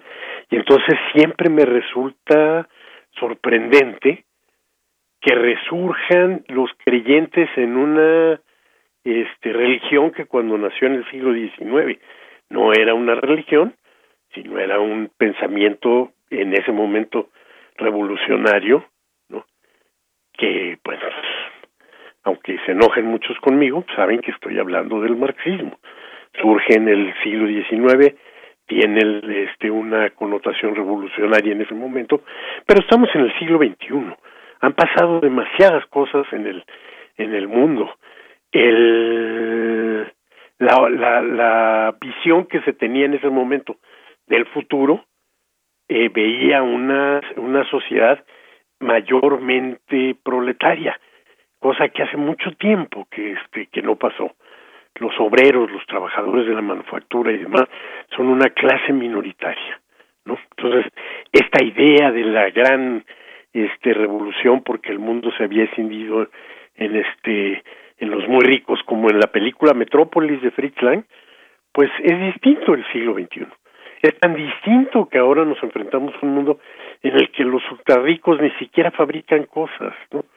Venden, generan este tecnologías, nuevos conocimientos y demás, y las grandes fortunas se hacen de otra manera que como que como se hacían antes. Entonces, claro, si seguimos interpretando el mundo con la visión del siglo XIX, seguimos proponiendo la solución de 1917, pues vamos a repetir las mismas cosas que no funcionaron.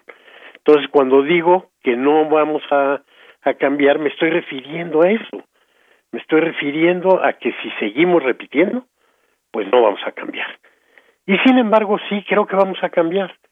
Y sí creo que vamos a cambiar porque además pienso, también este recuerdo eh, no sé exactamente cómo la formula Albert Einstein, pero algo, era algo así como la imaginación es más importante que el conocimiento. Algo así. Lo que yo quiero decir, pues, es que sí podemos cambiar las cosas si empezamos por imaginarlas de otra manera. ¿Sí? No podemos eh, construir un futuro si lo que tenemos como imagen es un pasado que vamos a repetir. Entonces, por supuesto, imaginemos el este el futuro, pongámonos a pensar en las posibilidades y estoy seguro que vamos a generar un mundo nuevo, que vamos a generar un, un México distinto y que podemos cambiar las cosas. Y sí creo que el cine siempre ha sido una ayuda para esto, ¿no? O sea, sí creo que el cine nos presenta muchísimas posibilidades y sí creo que hay una este cuerpo de películas no puedo decir un género ni es un cuerpo de películas que son dispersas y atraviesan nacionalidades géneros y demás en las que eh, la defensa de la imaginación de la posibilidad de soñar nos nos este nos abren la posibilidad de construir el mundo de otra manera. Pienso, por ejemplo, en la historia sin fin, que más bien nos muestra la aterradora posibilidad de que dejemos que la imaginación se pierda y qué es lo que le pasa al universo mismo, basada en la novela de Michael Ende, esta película de 1984 de Wolfgang Petersen, en los que no la hayan visto, búsquenla por favor, porque de veras es una de las de las grandes joyas, ¿no? Y es una defensa de la imaginación así como el submarino amarillo, el gran monumento del cine pop, eh, una película de 1968 de animación dirigida por el canadiense George Dunning, en la que la música de los Beatles nos hace una metáfora de cómo la música le devuelve al mundo la vitalidad y, y demás, o la Sociedad de los Poetas Muertos de Peter Weir, en el que vemos el papel de la poesía como la posibilidad de transformar este las cosas.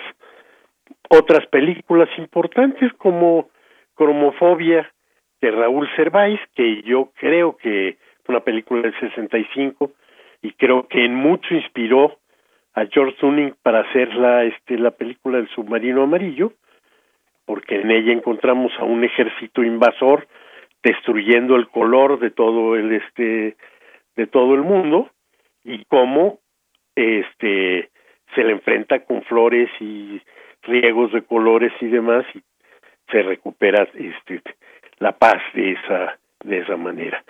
O el último unicornio una película de 1982 de Jules Bass y Arthur Rankin en el que aquí lo que vamos a ver que está en peligro es la magia, en donde hay alguien que ha destruido a los a los unicornios por una profecía de que el, de que un unicornio este le va a ocasionar este su fin y su desgracia.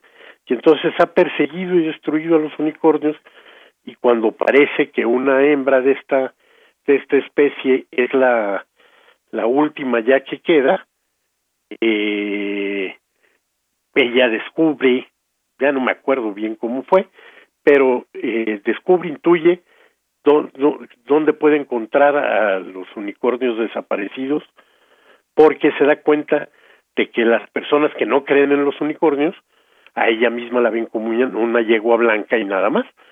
Entonces, bueno, pues puede atravesar hasta rescatar a todos los unicornios y con ello rescatar la este la magia.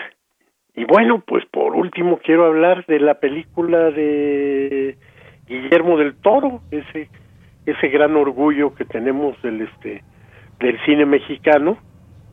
Y bueno, pues la película es también el gran orgullo del cine español, que es El laberinto del fauno, en donde Guillermo, que siempre ha sido un amante de la de la fantasía, si es un, un hombre que vive rodeado de monstruos y cosas, este y en el laberinto del fauno nos demuestra cómo el soñar, el, el creer, el poder revivir la imaginación y la magia, puede permitir incluso enfrentar las máximas atrocidades de las falanges franquistas en plena guerra guerra civil.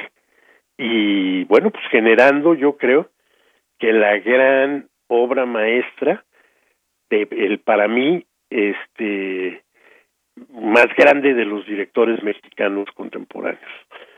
Entonces, creo que sí podemos cambiar, sí debemos cambiar, y lo primero que debemos hacer es recuperar nuestra posibilidad creativa de pensar, de imaginar las cosas de otra manera y darle su lugar al sueño, a la magia, a la imaginación. Y sí creo, pues, que si abrimos esas posibilidades, si nos plantamos en el siglo XXI y dejamos de estar plantados en el pasado, sí podemos imaginar cuáles son los caminos que tenemos que recorrer. Claro que sí, Carlos. Eh, lo que decías de esta, de esta cita de Albert Einstein, eh, la imaginación es más importante que el conocimiento. El conocimiento es limitado, mientras que la imaginación no es lo que, lo que dijo.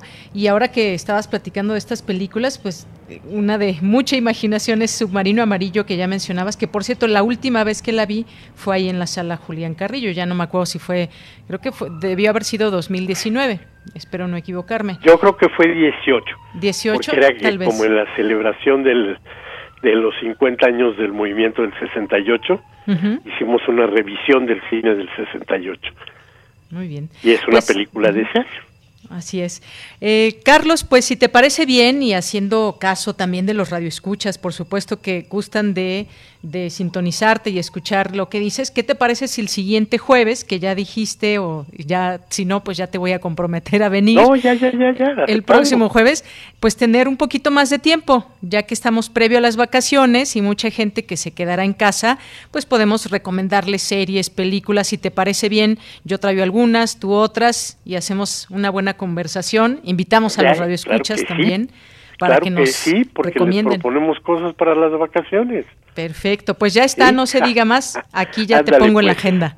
Muchas gracias, Carlos. Por favor, un saludo para todo el auditorio y para todos del equipo que te acompaña. Gracias, Carlos. Un abrazo, hasta luego. Adiós. Buenas tardes. Porque tu opinión es importante, síguenos en nuestras redes sociales, en Facebook como Prisma RU y en Twitter como arroba PrismaRU.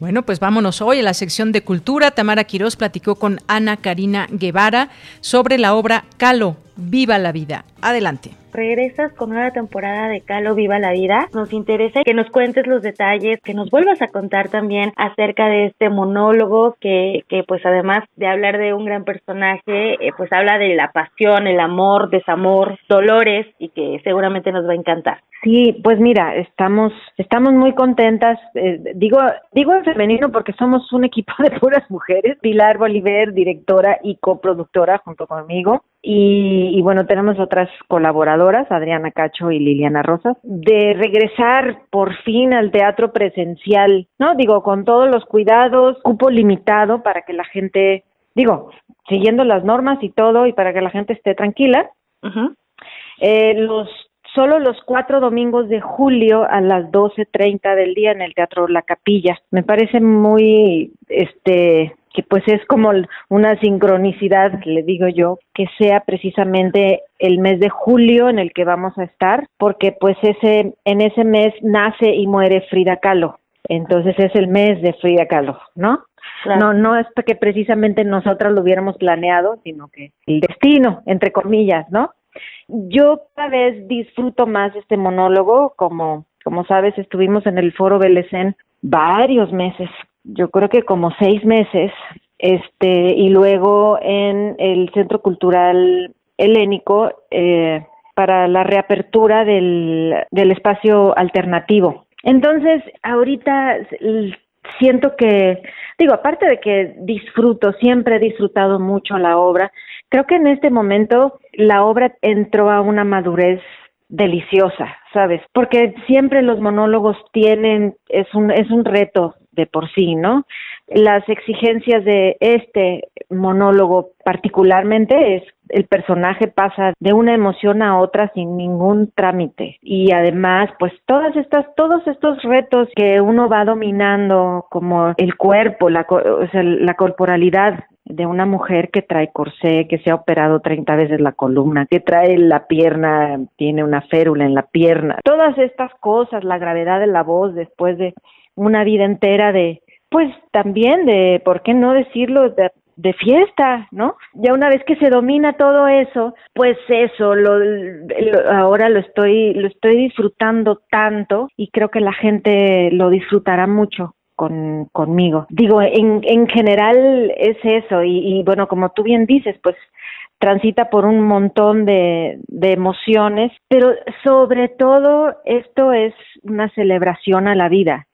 ¿No? Me preguntaban ayer que, bueno, que qué tendrá eh, de relación con la actualidad este monólogo. Claro. Entonces les digo, a ver, este, Frida Kahlo vivió, o sea, estamos hablando de que pasamos por una, el colectivo, ¿no? La humanidad entera pasamos por una, hemos pasado y estamos pasando por una situación bastante compleja en donde estuvimos encerrados. Frida Kahlo estuvo primero aprisionada en sus en sus corsés y luego en una silla de ruedas y luego en una cama y luego ya sin, sin poder salir mucho tiempo. Y la libertad ella a mí personalmente me muestra que la libertad está adentro está en ti en cómo abordas la vida y cómo la transitas. No es lo físico sino lo que tú te permites ser y hacer no por un lado. Por otro lado también esta situación nos nos trajo así muy palpable eh, nuestra propia mortalidad, como que antes, y no importa la edad, vivíamos como que pues un día que nos vayamos a morir y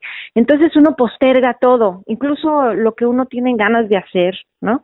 Deseos de ver a personas que, que adoras y dices, ay, ay, luego, y ahí, y de pronto dices, oye, ¿cuánto tiempo pasó? Entonces, Frida Kahlo, pues tenía la muerte muy presente, ¿no? Desde su accidente y eso, pues como lo que te comento, tantas operaciones, la muerte así ella, así ella dice, ¿no? Me, me ronda a cada rato, quiere seducirme, pero yo me hago del rogar. así es.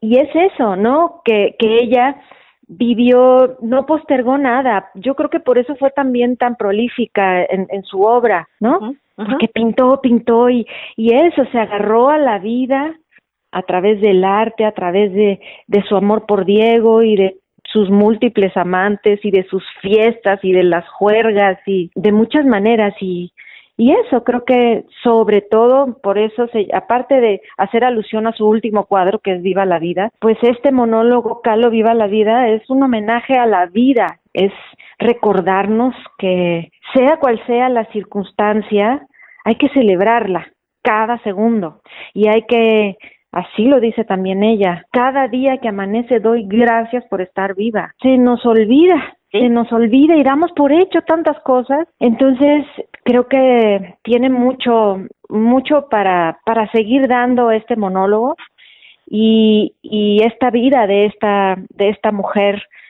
eh, tan, tan intensa, ¿no? Y tan, tan controvertida de pronto, este, no sé, a mí, como te darás cuenta por cómo te expreso, pues, ¿qué te puedo decir? Me apasiona muchísimo. Te escucha esa, esa pasión, Ana Karina, y la verdad es maravilloso de escucharte, sobre todo porque mencionas algo muy importante, ¿no? También dentro de, de las limitaciones también está, eh, están en el aspecto mental, ¿no? Esta cuestión de la muerte, de la vida, de todo lo que hemos experimentado, o sea, nosotros hablamos de este mismo monólogo hace dos años, o sea, antes de la pandemia, y hablarlo ahorita, verlo ahorita a la distancia, efectivamente es diferente. No somos los mismos después de todo lo que ha pasado y la verdad es que es maravilloso que podamos regresar a las butacas, que podamos regresar al teatro y volvernos a sentir, evidentemente con los protocolos, con la distancia que nos marca pues la propia situación, sin embargo, con esta vibración que nos permite el teatro presencial. Exactamente, sí, hay que regresar a esta vida de, de la experiencia viva,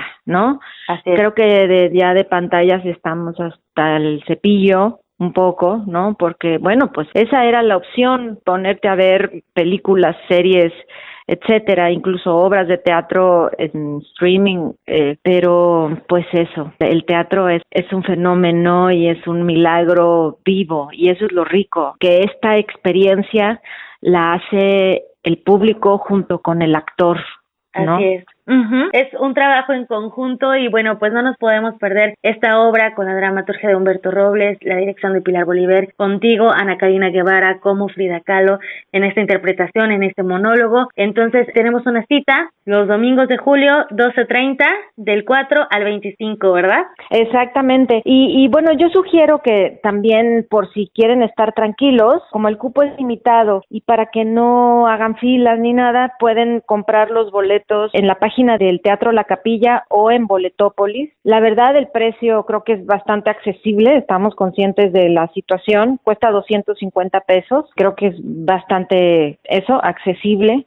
Y al final, también con muchos cuidados, la gente que vaya va a brindar con Frida Kahlo, al final con un mezcal, que siempre les hemos regalado un mezcalito.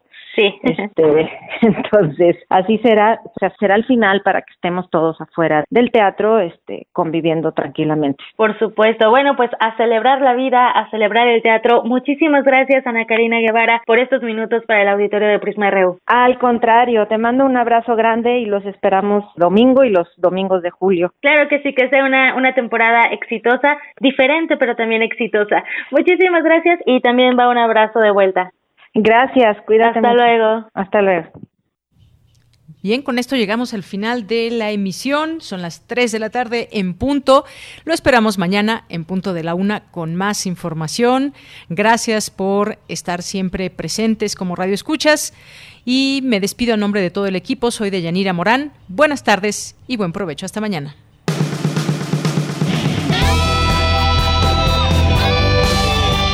Prisma RU.